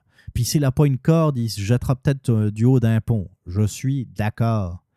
Mais je reviens toujours à la même histoire. Pourquoi lui faciliter la vie? Hein? Un tueur de masse, s'il n'a pas accès à une arme à feu, ça va être plus compliqué, même si ça reste facile, comme j'ai expliqué, de se procurer une arme sur le marché noir. Ça va quand même être moins facile que d'aller dans une boutique et puis de se prendre euh, une arme automatique semi-automatique, une arme de poing, qu'importe. Qu'importe le type, le type d'arme. Ça peut même être une arme de chasse. C'est pas ça qui est important. Après, il y a le nombre d'armes. Oh bah ouais, mais JP, tu sais, il y a des collectionneurs. Oui, je comprends ça. Je comprends. Il y a des collectionneurs. Mais comme c'est le cas, euh, par exemple, en France, il y, a, y a possibilité de ce qu'on appelle démilitariser une arme veut faire la collection, mais on rend l'arme inutilisable. Donc tu l'as, tu la collectionnes, c'est correct, mais tu peux même pas tirer avec. Tu vas l'exposer, tu vas la mettre en, en, vitrine, un ancien mousquet, un ancien... Euh, euh, même pas nécessaire d'aller aussi loin. Ah, ça c'est un vieux M16 qui a été utilisé pendant la guerre du Vietnam. Est-ce que je peux tirer avec? Ben non, il est démilitarisé. Ah, mais je fais la collection, c'est correct. Moi, je ne l'ai pas pour nécessairement pour tirer avec.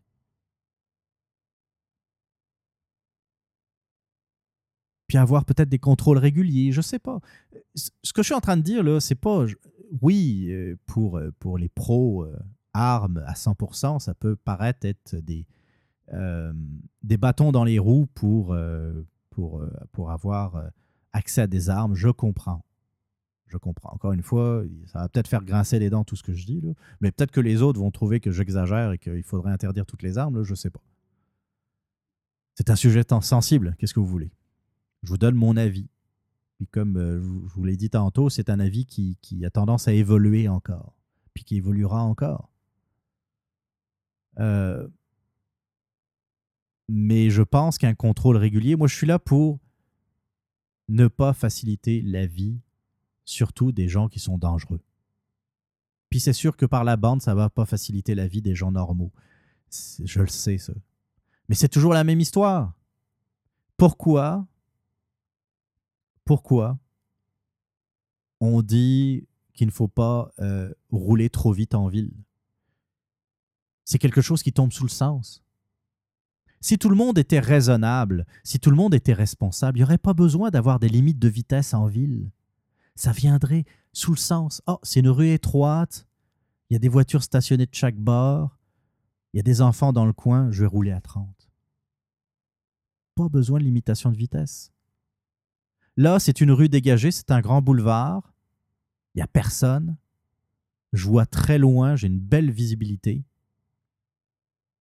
Je roule à 60-70. Non, on est obligé de mettre des limites de vitesse parce qu'il y a des gens qui ne savent pas vivre, qui n'ont pas le sens des responsabilités et qui sont des inconscients. Ça fait chier tout le monde. Il y a des gens qui, il y a des moments, un grand boulevard à Montréal, à Québec, à Sherbrooke, qu'importe où, il est une heure du matin, il n'y a personne. Vous avez, et là c'est quasiment de la science-fiction, vous avez toutes les lumières qui sont vertes, elles sont synchronisées en face de vous. C'est un boulevard à quatre voies, visibilité totale, mais vous êtes obligé de rouler à 50. C'est tu poche? Pareil sur l'autoroute. Là aussi, c'est de la science-fiction. L'autoroute, elle vient d'être faite. Elle est belle. Il n'y a personne ou en tout cas la voie de gauche est totalement dégagée. Je me prends comme sur une autoroute allemande, 160, relax, tranquille. Je tiens ma gauche, je me rabats sur la droite de temps en temps, je baisse à 140, 130, je dépasse 160, 180. Je rentre chez nous, tranquille, il n'y a personne qui est mort. Mais je ne peux pas le faire. Parce qu'il y a du monde qui ne sait pas rouler à, 110, ça zigzague partout, ça roule de façon inconsciente, et ça fait chier tout le monde, ça fait chier les gens qui sont responsables. Les armes à feu, c'est exactement pareil. On serait dans un monde responsable, peuplé de gens civilisés et équilibrés. Ça, Là aussi, c'est vraiment, vraiment de la science-fiction. Il n'y aurait pas besoin de faire des réglementations sur les armes, d'ailleurs. Si tout le monde était vraiment responsable, il n'y aurait même pas besoin d'armes en passant. Mais bon, on jase. Les gens utiliseraient les armes uniquement pour se défendre et uniquement pour le sport, la chasse. Tranquille.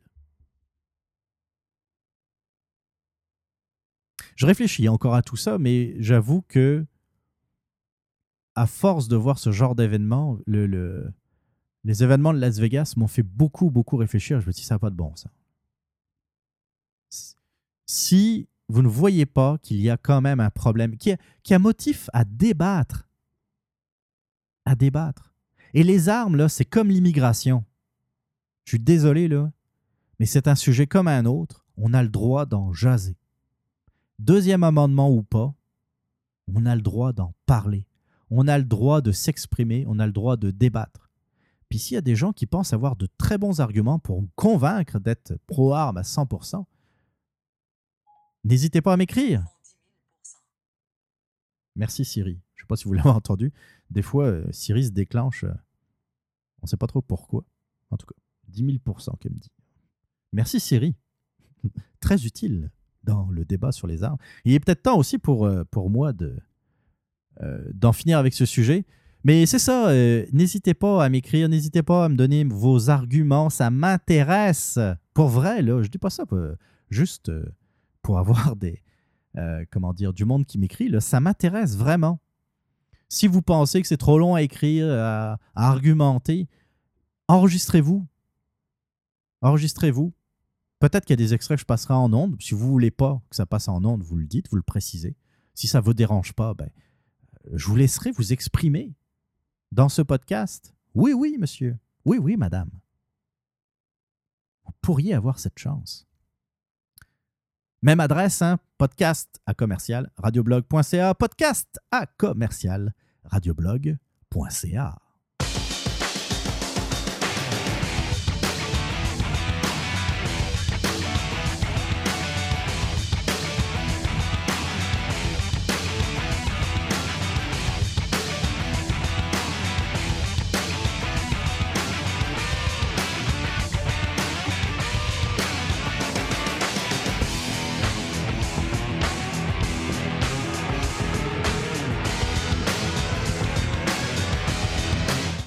Oui, ça finit bizarre, euh, cette affaire-là. Je vais revoir. Euh, je pense mes, mes petites virgules sonores, ça, finissait un peu raide.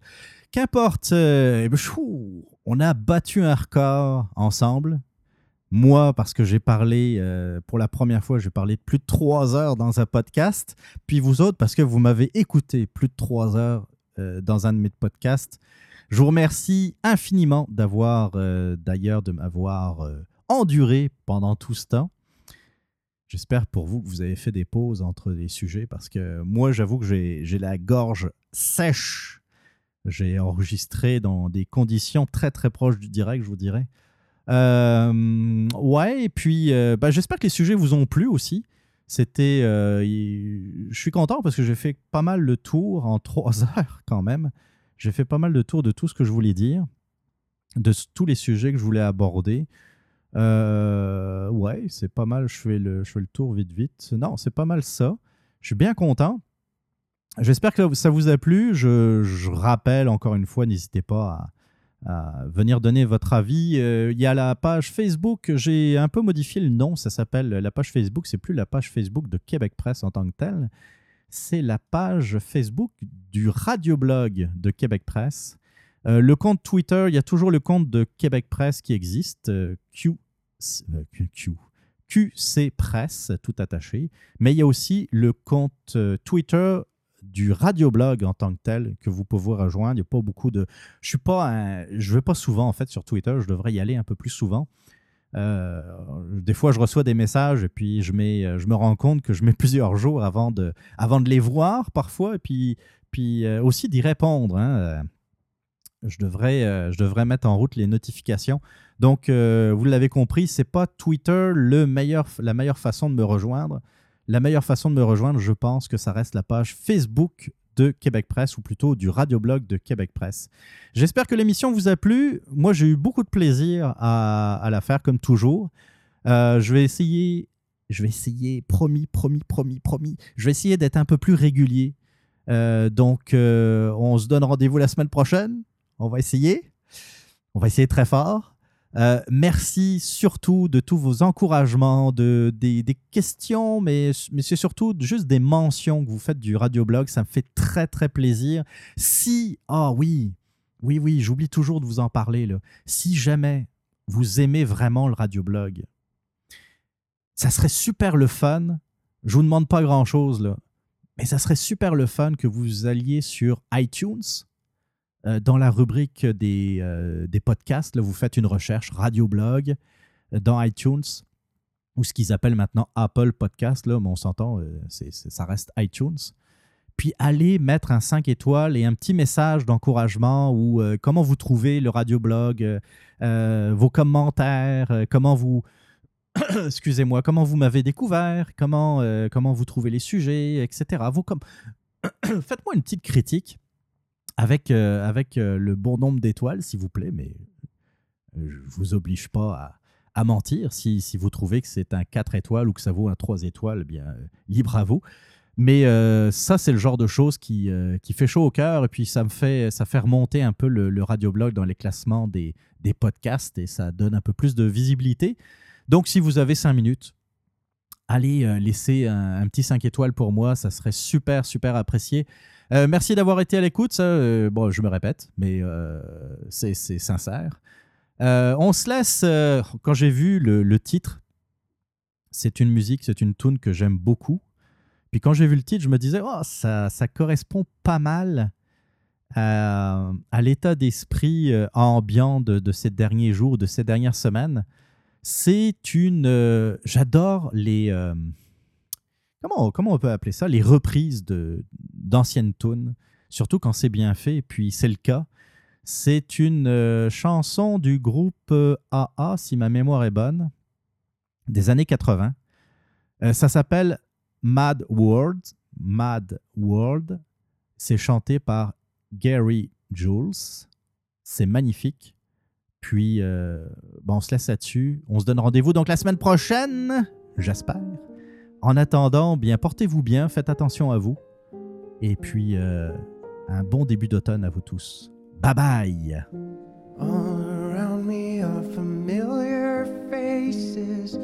worn out places.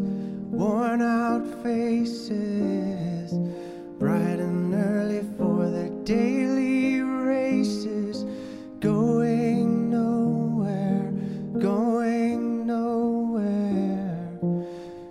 Tears are filling up no expression, no expression. Hide my head, I wanna drown my sorrow no tomorrow, no tomorrow. And I find it kind of funny, I find it kind of sad. The dreams in which I'm dying are the best I've ever had. Find it hard to tell you, I find it hard to take. When people run in circles, it's a very, very mad